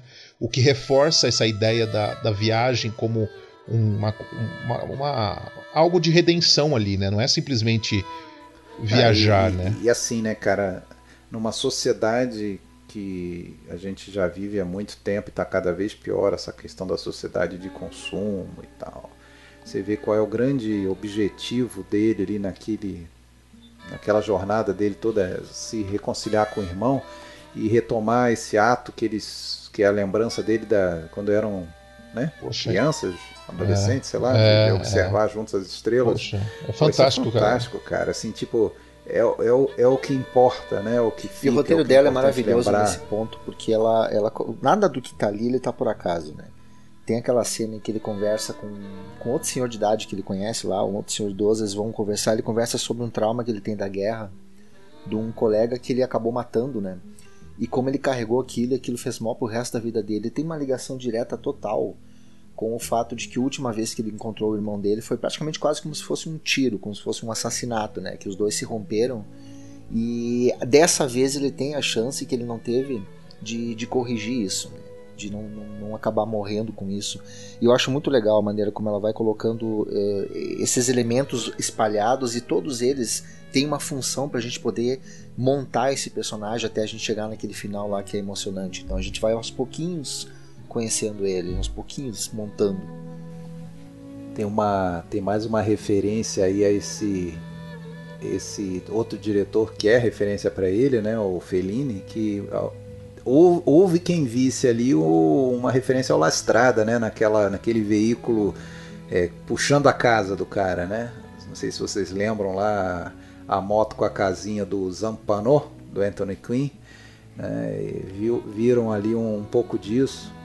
Uma, uma outra cena que eu acho muito simbólica é a cena do atropelamento do, do cervo, né? Do animal. Que aquela mulher começa a gritar e fala: Poxa, eu já atropelei vários animais aqui, eu passo aqui sempre e estou sempre atropelando animais. Quer dizer, né? A, a velocidade, né? A, a, a, como a pessoa estava em um outro universo ali, totalmente diferente. Ele é o cara que está com o seu cortador de grama viajando ali, sei lá, 20 por hora e ela tá naquela velocidade, naquela vida intensa. E quando ela vai embora, a gente tem aquele plano muito bonito do, do cervo caído e ele assim, né, com o animal ali sem, sem saber o que fazer com o animal ali. Ficou para trás. Mas você sabe que isso, isso é uma outra coisa que, que o David Lynch gostava nessa história, quando ele leu, né? É porque ele tinha uma experiência com o avô dele, é, quando menino, que o avô dele dirigia o carro muito lentamente. Né? E ele gostava disso. E mesmo depois de adulto, ele não gostava de velocidade no carro. Né?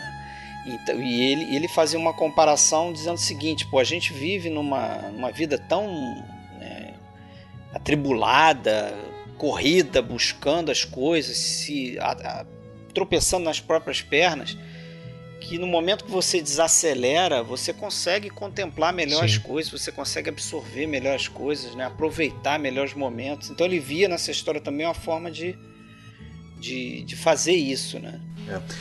E, e, e, nesse filme acontece algo que você já citou, né? que é uma especialidade do David Lynch de resgatar ou trazer gente aí do, passado, né? Que o Richard Farnsworth é, é, ele não, não era um cara conhecido, talvez seja lembrado por esse filme. Né? Ele morreu logo em seguida, mas ele era um cara, ele era dublê, né? Ele é, ele, a, a história de dele começa nos anos 30, né? Ele foi dublê, ele tá em, no filme dos irmãos Marx, ele tá no Dia das Corridas, ele tá no O Vento Levou, ele tá no Rio Vermelho, ele tá no Gangadin, ele tá Como uma porrada de sempre, filme, né? né? Como dublê.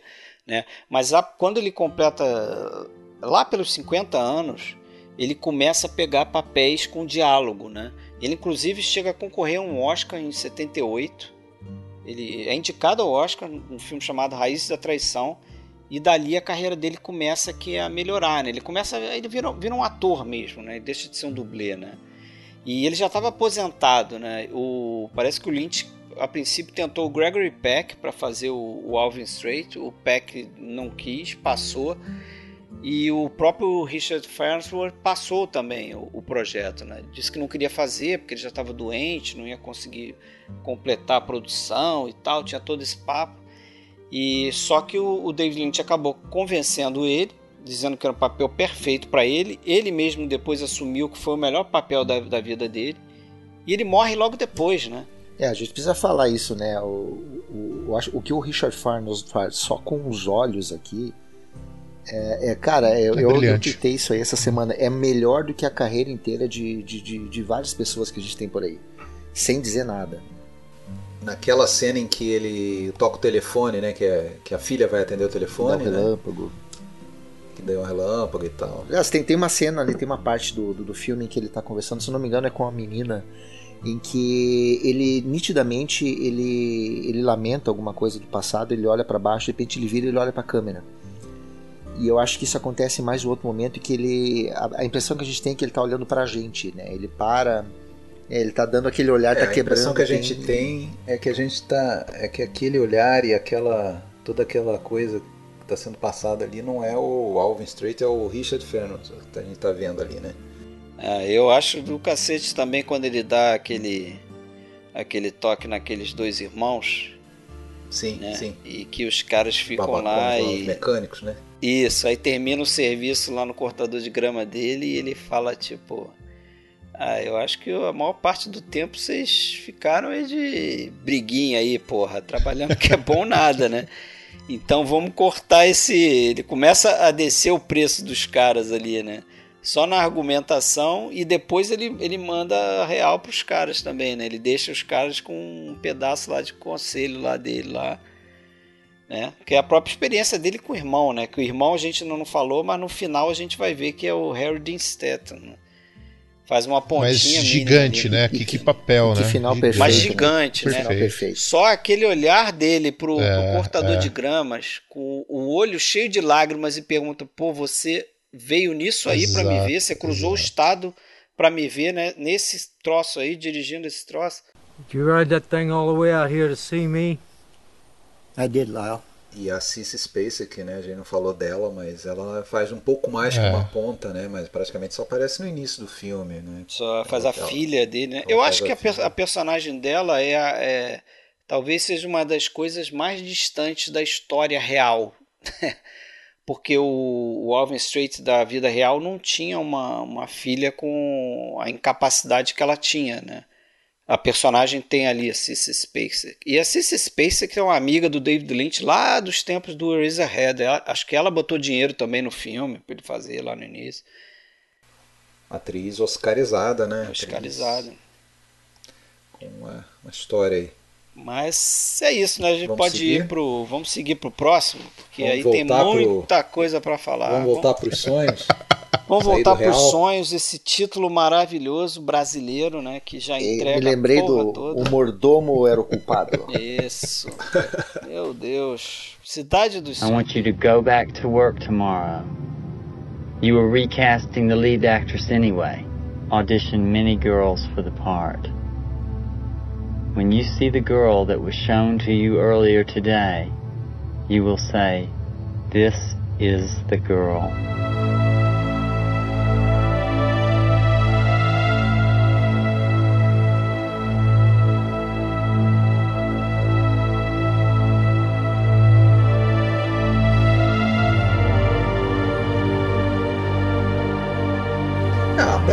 Eles estão falando Cidade dos Sonhos porque é Los Angeles, os Los jovens Angeles, chegam lá é, com o sonho verdade. de fazer carreira, Cidade dos Sonhos.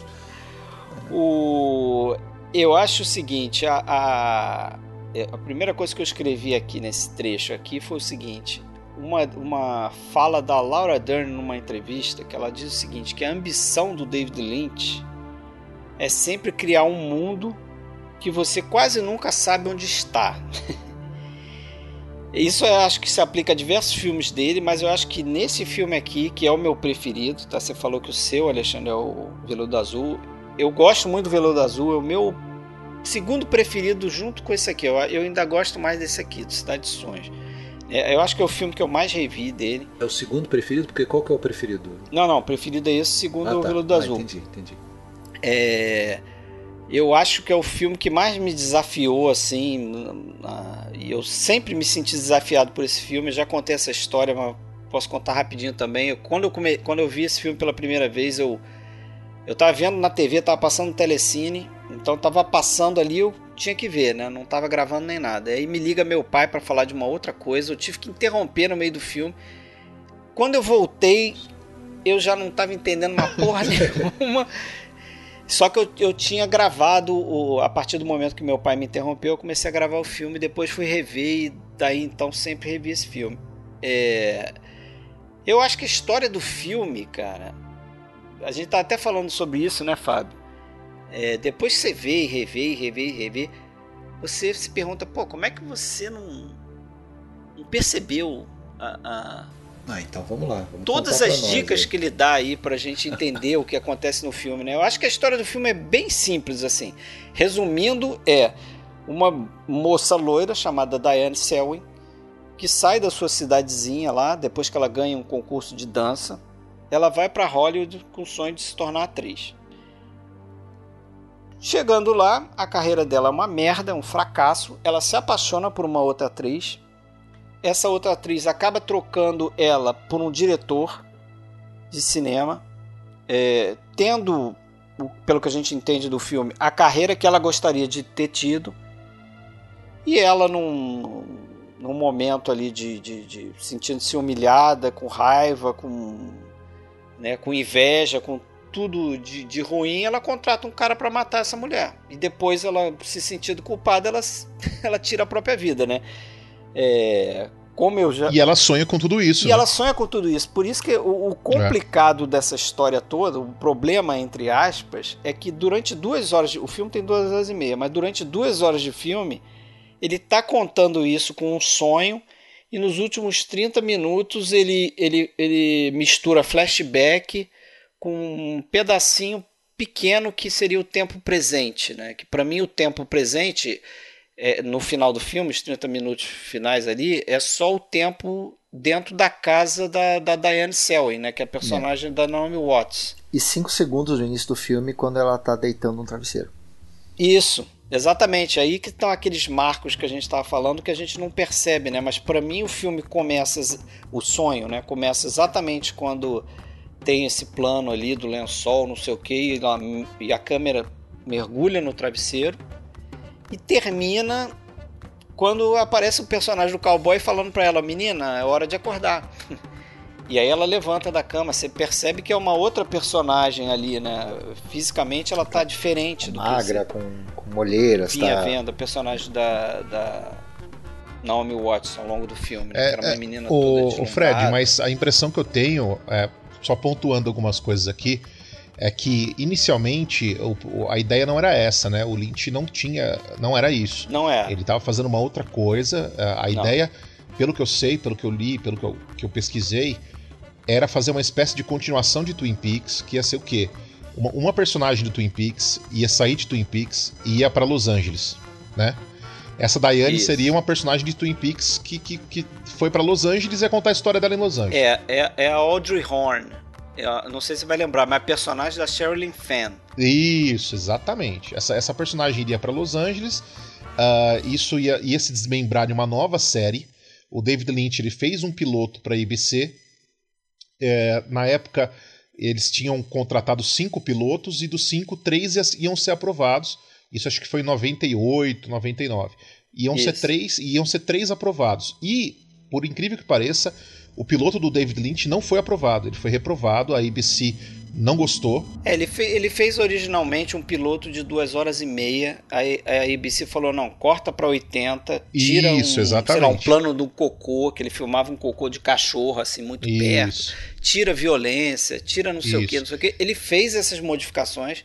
A ABC viu o, o piloto e mesmo assim decidiu não levar para frente. Exatamente. E aí tem uma questão interessante, porque quando é, é, no meio desse desenrolar ele faz o história real, né? E quando ele tá indo para Cannes com a história real, isso tá na bi biografia aqui que eu tô lendo, quando ele tá indo para Cannes com a história real, ele fica sabendo que ele foi que o, que o piloto do Cidade de Sonhos foi reprovado, ou seja, que não ia para o ar. E aí o filme é esse piloto é engavetado, ele é colocado lá na, na estante do estúdio. Isso. Aí depois disso, ele tem. Uh, uh, surge uma proposta de um produtor francês junto com outro produtor americano. Eu acho que o, o francês é o Alan Sade, é, que eles compram o filme da IBC. Isso. Acho que por 4 milhões de dólares, alguma coisa assim, que eles compram o filme. E o David Lynch tem a ideia de retomar e, e filmar algumas cenas depois. Quer dizer, tudo aquilo que a gente vê no filme na parte final, que seria a revelação do sonho, a realidade, né? Uh, o flashback da realidade, aquilo foi filmado depois. Inclusive a cena de sexo entre as duas mulheres foi filmada Isso. depois.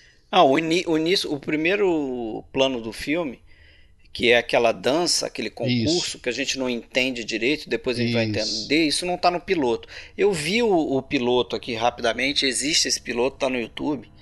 É, o piloto tem umas outras cenas, porque, porque é um piloto de uma série, né? Então você vê É. que ele começa a desenvolver personagens. né? Exatamente. Isso, isso, cara, Exatamente. isso que eu acho genial nesse filme, depois de, de saber disso, é que eu começo a achar ele mais genial ainda. Porque você imagina o seguinte: ele- a maioria desse filme aqui, como você falou, tá no piloto. Isso. Tá no praticamente- piloto, exatamente. É, é, é, as duas horas iniciais ali do filme, né? é, estão no piloto, né? Não tem 30 minutos, porque o piloto tem uma hora e 30, mas você imagina você fazer um piloto pensando em começar uma série de TV, Com inúmeros seja, você- personagens, quer dizer, né, tá- inúmeros personagens, você starta a história de vários personagens e depois você precisa transformar isso num filme. e, e você precisa dar um fecho coerente pro filme, né? um Digamos fecho assim. coerente. E aí É. a forma como ele faz, que é essa que eu contei, que é essa história simples, né? Quer dizer que ele cria um sonho. Você, na verdade, quando o filme começa, é, é, você já está dentro do sonho. Você tá dentro do sonho. praticamente. exatamente. Só que ele vai é, é, empurrando para você alguns elementos surrealistas que você começa a ver, porra, mas peraí, que coisa estranha. O que que isso tem a ver com isso? E uma outra sacada que eu acho é a inversão de papéis, né? Porque no piloto a Diane chama Beth, né? Ah, e você tem aquela coisa da troca do papel com a garçonete da lanchonete, porque depois a gente vai descobrir que a Beth era garçonete. É, É, no mas fi- então, Você você entende? É, os nomes, Sim, os papéis sim. são trocados. são Mas trocados. esse é o lado genial, trocados né? De você reverter completamente a função e, e É. a forma de algo que tu tinha feito com, com outro objetivo. E da maneira como ele fez. E- sim, E, e é muito interessante que, por exemplo, na, par- na primeira parte do filme a gente é apresentado aquele matador de aluguel. E a gente fala, meu, o que, que esse cara tá fazendo aí? Né? Que tem aquela situação cômica, que ele atira na parede, acerta a mulher que tá do É. outro lado. meu, aquilo era claramente um personagem que ia pra série, que ia ser desenvolvido na série. E a gente percebe que, meu, e depois lá na frente ele retoma esse cara, sendo ele o matador que ela contratou pra matar a mulher que ela amava.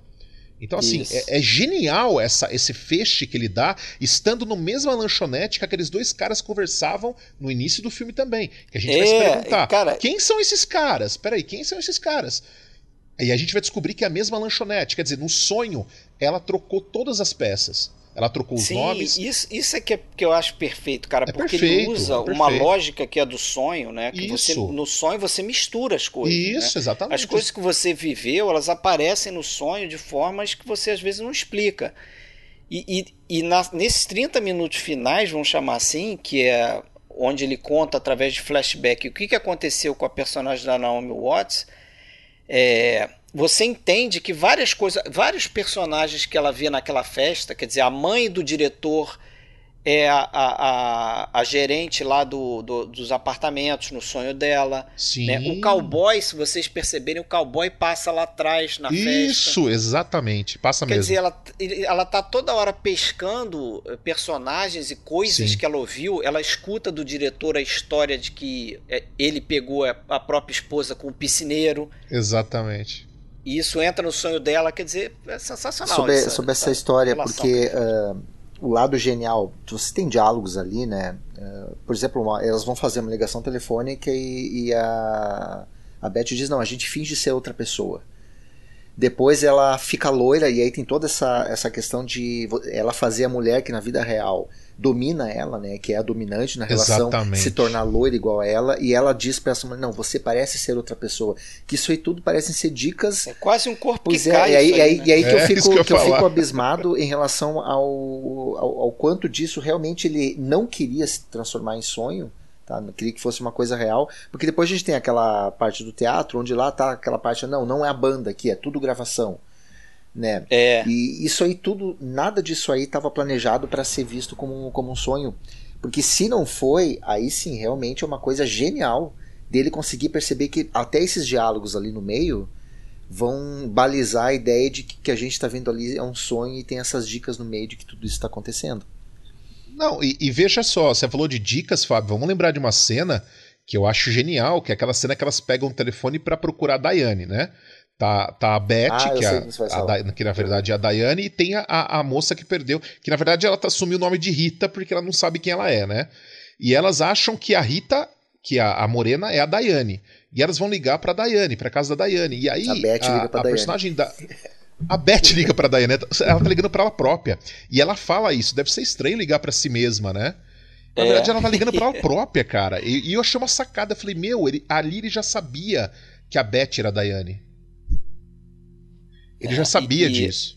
Assim, eu realmente não sei se ele projetava fazer na série é, essa mesma Essa troca, estrutura né? de sonho, né? Isso não dá pra O saber. que eu mesmo. sei é o seguinte: a- o piloto da série, que foi feito em 99, como você falou, ele termina com elas descobrindo o corpo na cama, como a gente vê no filme.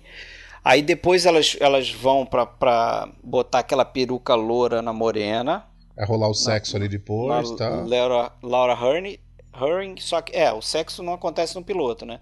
É, não. E aí o, o piloto termina com a câmera indo pra trás da, da lanchonete e parando no mendigo. Que tem a caixa. Que, não, Mas mas, a aí caixa não não mostra a aparece. caixa, né? Ah, mas a chave azul aparece.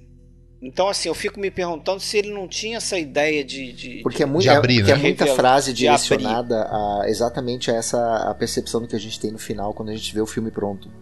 Né? É, tá tudo muito direcionado a levar a gente para esse lado, a, a conduzir a É, gente para esse lado. é. Esse filme ele deve ser, para quem estuda onirologia, que é o estudo dos sonhos, deve ser tipo um filme de cabeceira, né? Sabe essa história de você vivenciar alguma coisa, de repente aquela pessoa que tu viu na fila do supermercado aparecer no teu sonho te dando um tapa na cara, é mais ou menos isso aqui. Tá? Olha esse filme que tu vai entender. Mas, mas você sabe que o. mas você sabe que eu, eu ouvi um, um podcast gringo e assim.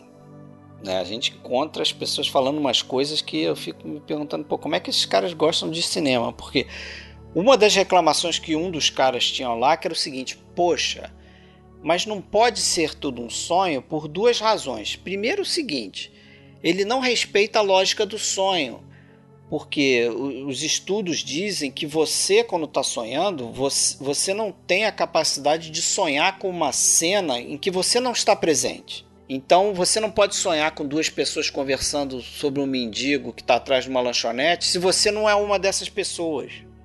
Ou se você não está naquela lanchonete observando aquela cena, entendeu? Aí eles, eles começam assim. E aí depois eles vêm com a história o seguinte: pô, um deles fala, né? Pô, mas se for tudo um sonho, por que, que eu tô vendo esse filme? eu falei, porra, peraí, vou parar de escutar essa merda Os aqui. caras não sabem ver filme, né? Pelo Porque, amor. cara, pelo amor de Deus, cinema tem que ser realidade agora, entendeu? Cinema é mais um sonho do que a realidade, cacete. né? Então, como é que você vai reprovar um filme por Eu gosto muito disso? do filme assim, porque ele é um filme que, eh, como tu falou da questão do, do- do ter saído, ter falado com teu pai, do ter te perdido, porque é um filme que de certa forma ele está todo momento reordenando as ideias, né? ele está reconfigurando e a gente vai reconfigurando e reordenando as ideias juntos e isso cansa algumas pessoas. Né? Algumas pessoas ter, ter que a todo momento ter que estar tá reconstruindo aquilo que tu tinha pensado antes é doloroso para muita gente e é uma pena, né? É. As pessoas deixam de. Você sabe que tem, mas tem é, agora falando um pouquinho do da questão de, de bastidor, assim, de tem uma questão interessante nesse filme porque a, Dion, a, a Naomi Watts, ela parece que ela repete no personagem dela um pouco dela mesmo, né? Porque ela tentava, ela estava tentando de todo jeito, né, fazer um filme significativo, ela fazia um monte, um monte de testes de para elenco, não passava em nenhum, nunca não conseguia emplacar a carreira dela. E no filme ela faz uma personagem que está justamente fracassada, né? Que não está conseguindo uh, emplacar um, um, personagem que também está fazendo um teste em uma determinada cena do filme. Então tem essa relação também entre a, a vida real da, da, Naomi Watts com a personagem dela que está tentando se tornar uma atriz em Hollywood, mas não consegue. E é bacana, né, que essa atriz, ela idealiza tanto no sonho ela ser perfeita, Sim.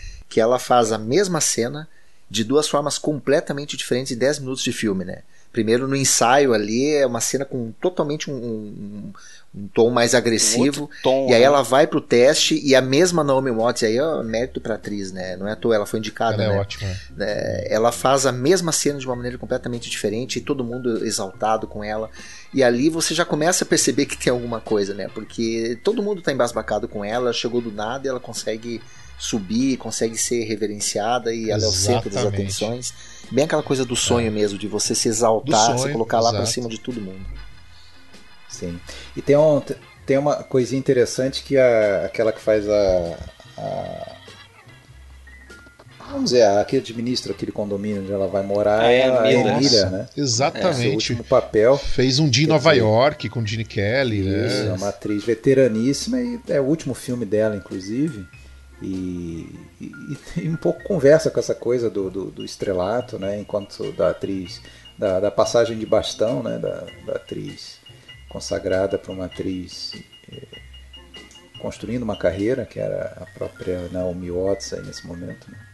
É, eu acho que diz até um pouco do, do que ele também quer contar com essa história, né? Que é essa história que a gente já conhece de de como Hollywood trata as pessoas, né? Tem todo o lado do glamour de um lado, mas também tem a, o outro lado que é o da máquina comedora de gente, né? total. Destruidora total. De, de, de, de cadeiras. É, ele se vinga ali, né? Ele dá, ele dá boas, boas diretas ali no queixo de produtor, no queixo de, de ator, de diretor. Tem uma homenagem ao Jack Nicholson nesse filme aí, você sabe, né? Tem? Tem? Tem homenagem ao Jack Nicholson. Uns anos antes ali, eu acho que foi em 94 Jack Nixon ganhou as manchetes aí que no, no acesso de fúria ele pegou um taco de beisebol e destruiu o, ah, o, o carro, carro, de alguém. O, o ah, carro de um, de um sujeito lá, né? Não era da máfia, não, né? exatamente um exatamente um taco de beisebol como aquele do do pois Adam é. Cash ali do... Mas sabe como você falou nessa, nessa história do, do diretor quebrando né, o carro e tal? E uma outra coisa que eu acho interessantíssimo nessa, nessa maneira dele de contar a história, que é o seguinte: você começa a ver essas linhas de história de outros personagens, né, que acaba que depois fica só entre as duas mulheres e, o, e a linha de história do diretor, né, que uma hora meio que vão se encontrar ali. Mas essas outras ações paralelas é, você não entende naquele momento ali, mas no final do filme, quando você percebe que aquilo tudo é parte de um sonho, todas essas ações, elas de certa forma, dentro do sonho, elas funcionam como formas da, da, da pessoa que está sonhando, que no caso é a personagem da Naomi Watts, é justificar boa parte do fracasso dela, da culpa que ela Sim. tem. Né? Então, assim, por exemplo, o, o, fato do, de, no sonho dela, ela idealizar que existe uma máfia, né, que está forçando que a tal da Camila Rhodes entre no filme daquele diretor, é uma coisa que depois é, justifica o fato da amante dela trocar ela pelo diretor. Tá entendendo o que eu tô falando? Quer dizer, a ação no sonho dela tá servindo de forma para ela escapar do, do que realmente aconteceu com a vida dela. E até na vida real, né? Aquele beijo dela. que a que a Camila Rhodes do sonho, né? Que a, que a, que a moça dá lá na verdadeira Camila, ele é tão é. onírico, ele é tão estranho que uh, tu ficas pensando se ali ela já não tá alucinando, se ela já não tá enxergando coisas para deixar mais ainda uh, latente a raiva que ela tá com a situação, né?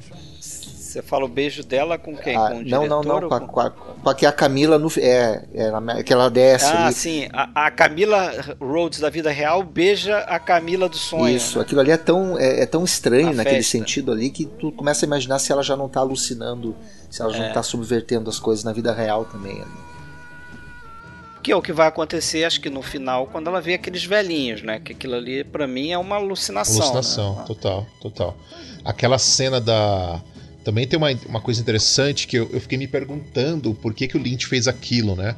Eu não sei se vocês lembram desse detalhe, mas na cena da masturbação, por exemplo, a gente tem a, a, o rosto da Naomi Watts, aí o Lynch ele, ele faz ali uma espécie de um de um é um raccord de olhar, eu acho que a Naomi Watts está olhando para o teto e ele demora para focar é. o teto e a câmera em movimento. E eu fiquei pensando por que ele faz isso, né? Eu fiquei uma coisa que me intrigou muito, Porque né? ele desfoca. Porque ele desfoca, foca rapidamente e, e, e, depois segura a imagem no teto, né? Por que, que ele faz aquilo, né? Então também uma, umas opções ali, umas coisas que me chamaram a atenção. E eu, me deixou pensando, eu confesso que fiquei pensando bastante. Mas aí você lembra que você está vendo um filme do David Lynch, você não precisa ter a explicação de tudo, é, senão vai ter. Que é o bacana, né? O, eu estava lendo, acho que é o Vilaça que ele sugere que os pais ali no final pode ser uma, é, uma lembrança dela dos pais dela que ficaram no interior, aquela coisa deles. Porque no sonho dela são eles que trazem ela para a cidade, né? É. E aí, de repente, como ali ela já está se sentindo culpada pela morte, de repente é, seria aquela coisa da punição, do conservadorismo dos pais que estão uh, punindo ela pelo que ela fez de errado depois da criação dela. Mas o legal é que não precisa ser isso. Né? Pode ser aquilo que, dentro da tua interpretação, melhor convier imaginar que sejam aqueles velhinhos que estão vindo ali. E esse what the fuck que tu fica é que eu acho que é, é uma das coisas mais legais do cinema do Lynch, né? E, e, e, o, e os velhinhos estão na transição, né? Porque teoricamente, se a, caixa, a, a abertura da caixa ela representa a saída do sonho e a volta à realidade, teoricamente, é, quando a caixa abre, não sei se vocês se lembram, mas é, coincide com a saída dos velhinhos ali da, daquele saco que o mendigo tá segurando, né? Uhum. O mendigo tá segurando um saco ali que cai no chão, aí os velhinhos saem de dentro do saco, depois os velhinhos aparecem andando por passando por baixo da é. porta. É. Quer dizer, né? Tá nessa né? transição entre sonho e realidade aí. Uma coisa então... freudiana ali, né? Não, e, e, é muito legal do Lynch que ele subverte a expectativa da gente, né? Eu lembrei agora rapidamente de uma cena do História Real em que a gente tem aquele. Ele no cortador de grama indo em direção ao semáforo. E ele fica tanto tempo naquilo que tu jura, não, alguma coisa vai acontecer, vai acontecer um acidente e não acontece nada. e aqui eu lembrei, uh, quando eu vejo o Robert Foster lá no início, eu penso, não, esse cara vai ter uh, uma função na história. E o Robert Foster desaparece, ele some completamente. Exatamente. Ele só é citado depois. É. Isso também eu acho que é genial, porque ele mantém uma certa expectativa na gente e ele subverte isso simplesmente não levando em frente o que a gente imagina que possa acontecer ali. Ele manipula. Né? Não, para mim ele já faz ele já fez isso para mim, pelo menos no Veludo Azul. É, só voltando que, pô, você numa situação como aquela, naquele carro que eles levam o Jeffrey para aquela aquele passeinho ali, esse cara vai morrer. é isso aí. Eles vão matar. Né, qual, o que, que, qual foi o impedimento de matar o Jeffrey ali? Eu acho é? que é a aleatoriedade do, do Frank. Que ele falou, porra, não vamos matar esse cara não. Vamos fazer outra coisa. Mas é aquilo, né? Não, não, é todo diretor que vira adjetivo, né? Bergmaniano, Kubrickiano, agora Lynchiano. Lynchiano. É, é, tem, Lynch, tem, que, tem, que, é verdade, tem que ter algo a mais ali. E essa questão de deixar abertura pra gente. É, não, é, não, não é, não é tu, tu, tu, tu, decifrar o filme, né? É tu ficar com o filme. Que é uma das coisas que mais é, acho que fica é. dos Sonhos, é isso, né? Eu, eu acho que, uh, por mais que esse filme seja decifrável, que eu, eu acho que tem um, tá tudo ali, né? Essa lógica que a gente colocou aqui está é, tá muito próxima do, né, do, do que seria a lógica do filme ali. Só que realmente também não é importante. É só um fetiche, né? Exato. É. né? Da gente, ah, legal, a gente conseguiu solucionar mais ou menos o filme. É, e eu volto a dizer, para mim, isso não é o mais importante. Não é. Porque se você... fosse, eu não gostaria do Estrada Perdida. Porque aquele ali eu não consigo decifrar. É a experiência, né? É, eu, consegue... eu acho o Estrada ainda mais complexo que o Cidade dos Sonhos, eu acho. Eu também acho, também É acho. bem possível gostar do filme, se satisfazer com o filme, como é o meu caso, o Cidade dos Sonhos, não é meu preferido, mas eu gosto muito, mas é, sem querer quebrar a cabeça para compreender ou fazer essa, essa, criar essa lógica que você criou e, e, e não estou dizendo que você está errado mas é, é, possível se satisfazer apenas em você ver aquelas duas protagonistas a interação entre elas e a é, que, aliás, tem, que, aliás, tem, momentos muito interessantes. Toda essa simbologia aí também. Como né? toda arte, a né? A gente tem ali um. A gente lembra ali de, de, de protagonistas bergmanianas e hitchcockianas com troca de identidades e perucas. Eu e pensei na Liv, é, eu pensei no Persona. Eu pensei no Persona. Tem como a gente não fazer uma referência também.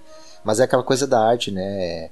É você viver a experiência e ficar com a arte. Você não precisa decifrar aquele quadro abstrato na tua frente. Se aquilo ali te faz bem, perfeito, sabe? Não tem porquê você. Para falar de para falar de futilidade, para não dizer que o nosso podcast não fala, a Laura Herring ela tinha sido ela era mexicana de nascimento, mas ela foi Miss eh, Estados Unidos, né? Em 85. A morena, né, do filme. Ela, ela... É, acho que é o único é, papel de destaque é, dela. E, ela que vai ser lembrada sempre por E já que, só, já né? que estamos falando de curiosidades também, a cena de sexo entre elas, a Laura Harry estava extremamente preocupada em mostrar partes do corpo e tal. Aí o Lynch teve que fazer uma, uma iluminação ali que não mostrasse principalmente as partes baixas do corpo ah, dela cara, ali e tal para Eu não, eu não me importei que ela tivesse mostrado. é. Mas sabe que eu dizem que ele quando lançou isso em VHS, ele borrou. Ele borrou, ele botou um blur ali para justamente para proteger elas, né? Porque ele sabia que via caindo no VHS aquilo ia virar cópia, cópia, cópia, cópia. E isso acabar caindo, sei lá, na internet, né? Pra Daqui a pouco iam editar, isso aí. Iam editar isso para transformar no filme pornô. É.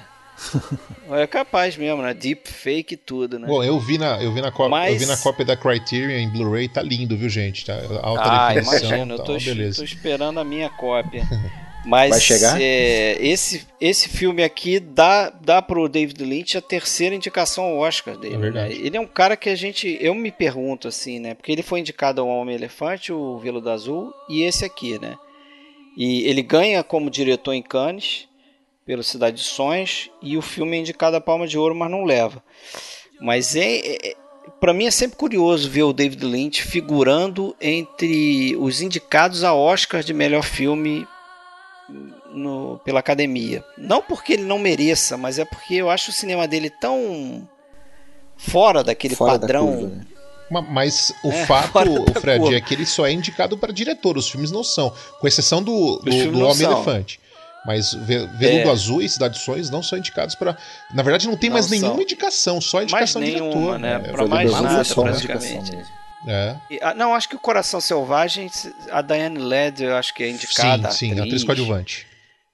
É. Então tem um outro filme de repente que, né? Mas realmente o- a filme não, não, não será, né? Não, não faz parte também do mainstream, né? Eu acho que ele é o diretor surrealista que mais se aproxima do mainstream, talvez assim. Não E é um sei. filme que cresceu demais, né? Porque a BBC colocou ele como o filme do século XXI, né? E você vai ver, tem várias, várias revistas e várias votações e que acabam colocando ele, se não em primeiro lugar, ali no, no, no topo. E parece que quanto mais o tempo vai passando, mais o filme vai ganhando uma aura maior ainda do que ele tinha quando ele foi lançado. É que eu acho que a gente começa a fazer um pouco com o que a gente faz com o corpo que cai, né, guardado as devidas proporções, que é você rever o filme e você começa a ver uma série de coisas, uma série de, de, de simbolismos, né, e você começa a ter uma outra interpretação do O filme. filme não ali, foi né? compreendido na sua época, na impressão, né? Não sei. É, eu acho que não. E só vamos, vamos finalizar então, mas só para dizer que a gente não falou, né? O Império dos Sonhos, que aí é o último longa-metragem dele. Eu tenho quase certeza que eu li, é, minha memória está fraca, há muito tempo atrás, uma entrevista dele dizendo que ele tinha se aposentado para o cinema. É claro que ele pode reverter isso a qualquer momento, né? Ele continua na ativa, mas inclusive fazendo uma série de TV chamada Wisteria, que parece que vai sair em 2021. Não sei que pé anda isso, mas ele está acreditado no IMDb como diretor de alguns episódios dessa série.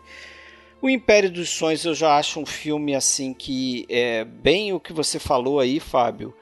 É, é você absorver aquilo ali como uma obra de arte, né? como arte, uma como uma experiência, é. porque ali eu acho que não teve quase nenhuma intenção de criar uma, uma coerência tem, tem, tem um, de história. Tem, uma, tem uma, um episódio engraçado, é só curiosidade também, rapidinho, envolvendo o Cidade do Son, o Império dos Sonhos, porque quando, entrevist, quando o filme saiu, foi lançado, entrevistaram o David Lynch e ele disse que a Laura Dern interpretava quatro personagens no filme.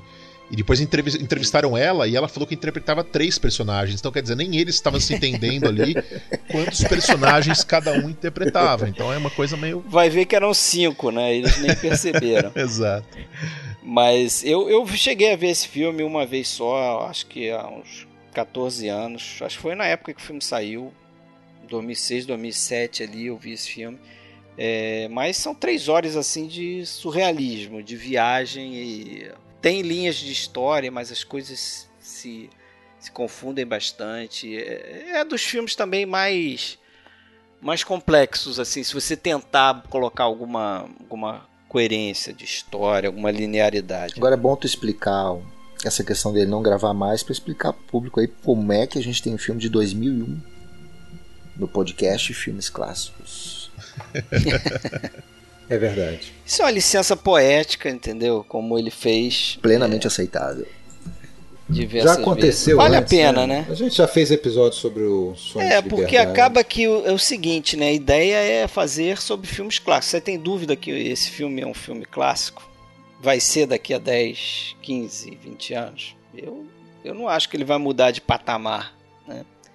É isso aí que você falou. Eu acho que com, com o tempo as pessoas vão acabar descobrindo mais coisas. Né? Aí ah, também, é. né? O importante também, acho que é falar de grandes filmes acima de tudo, né, gente?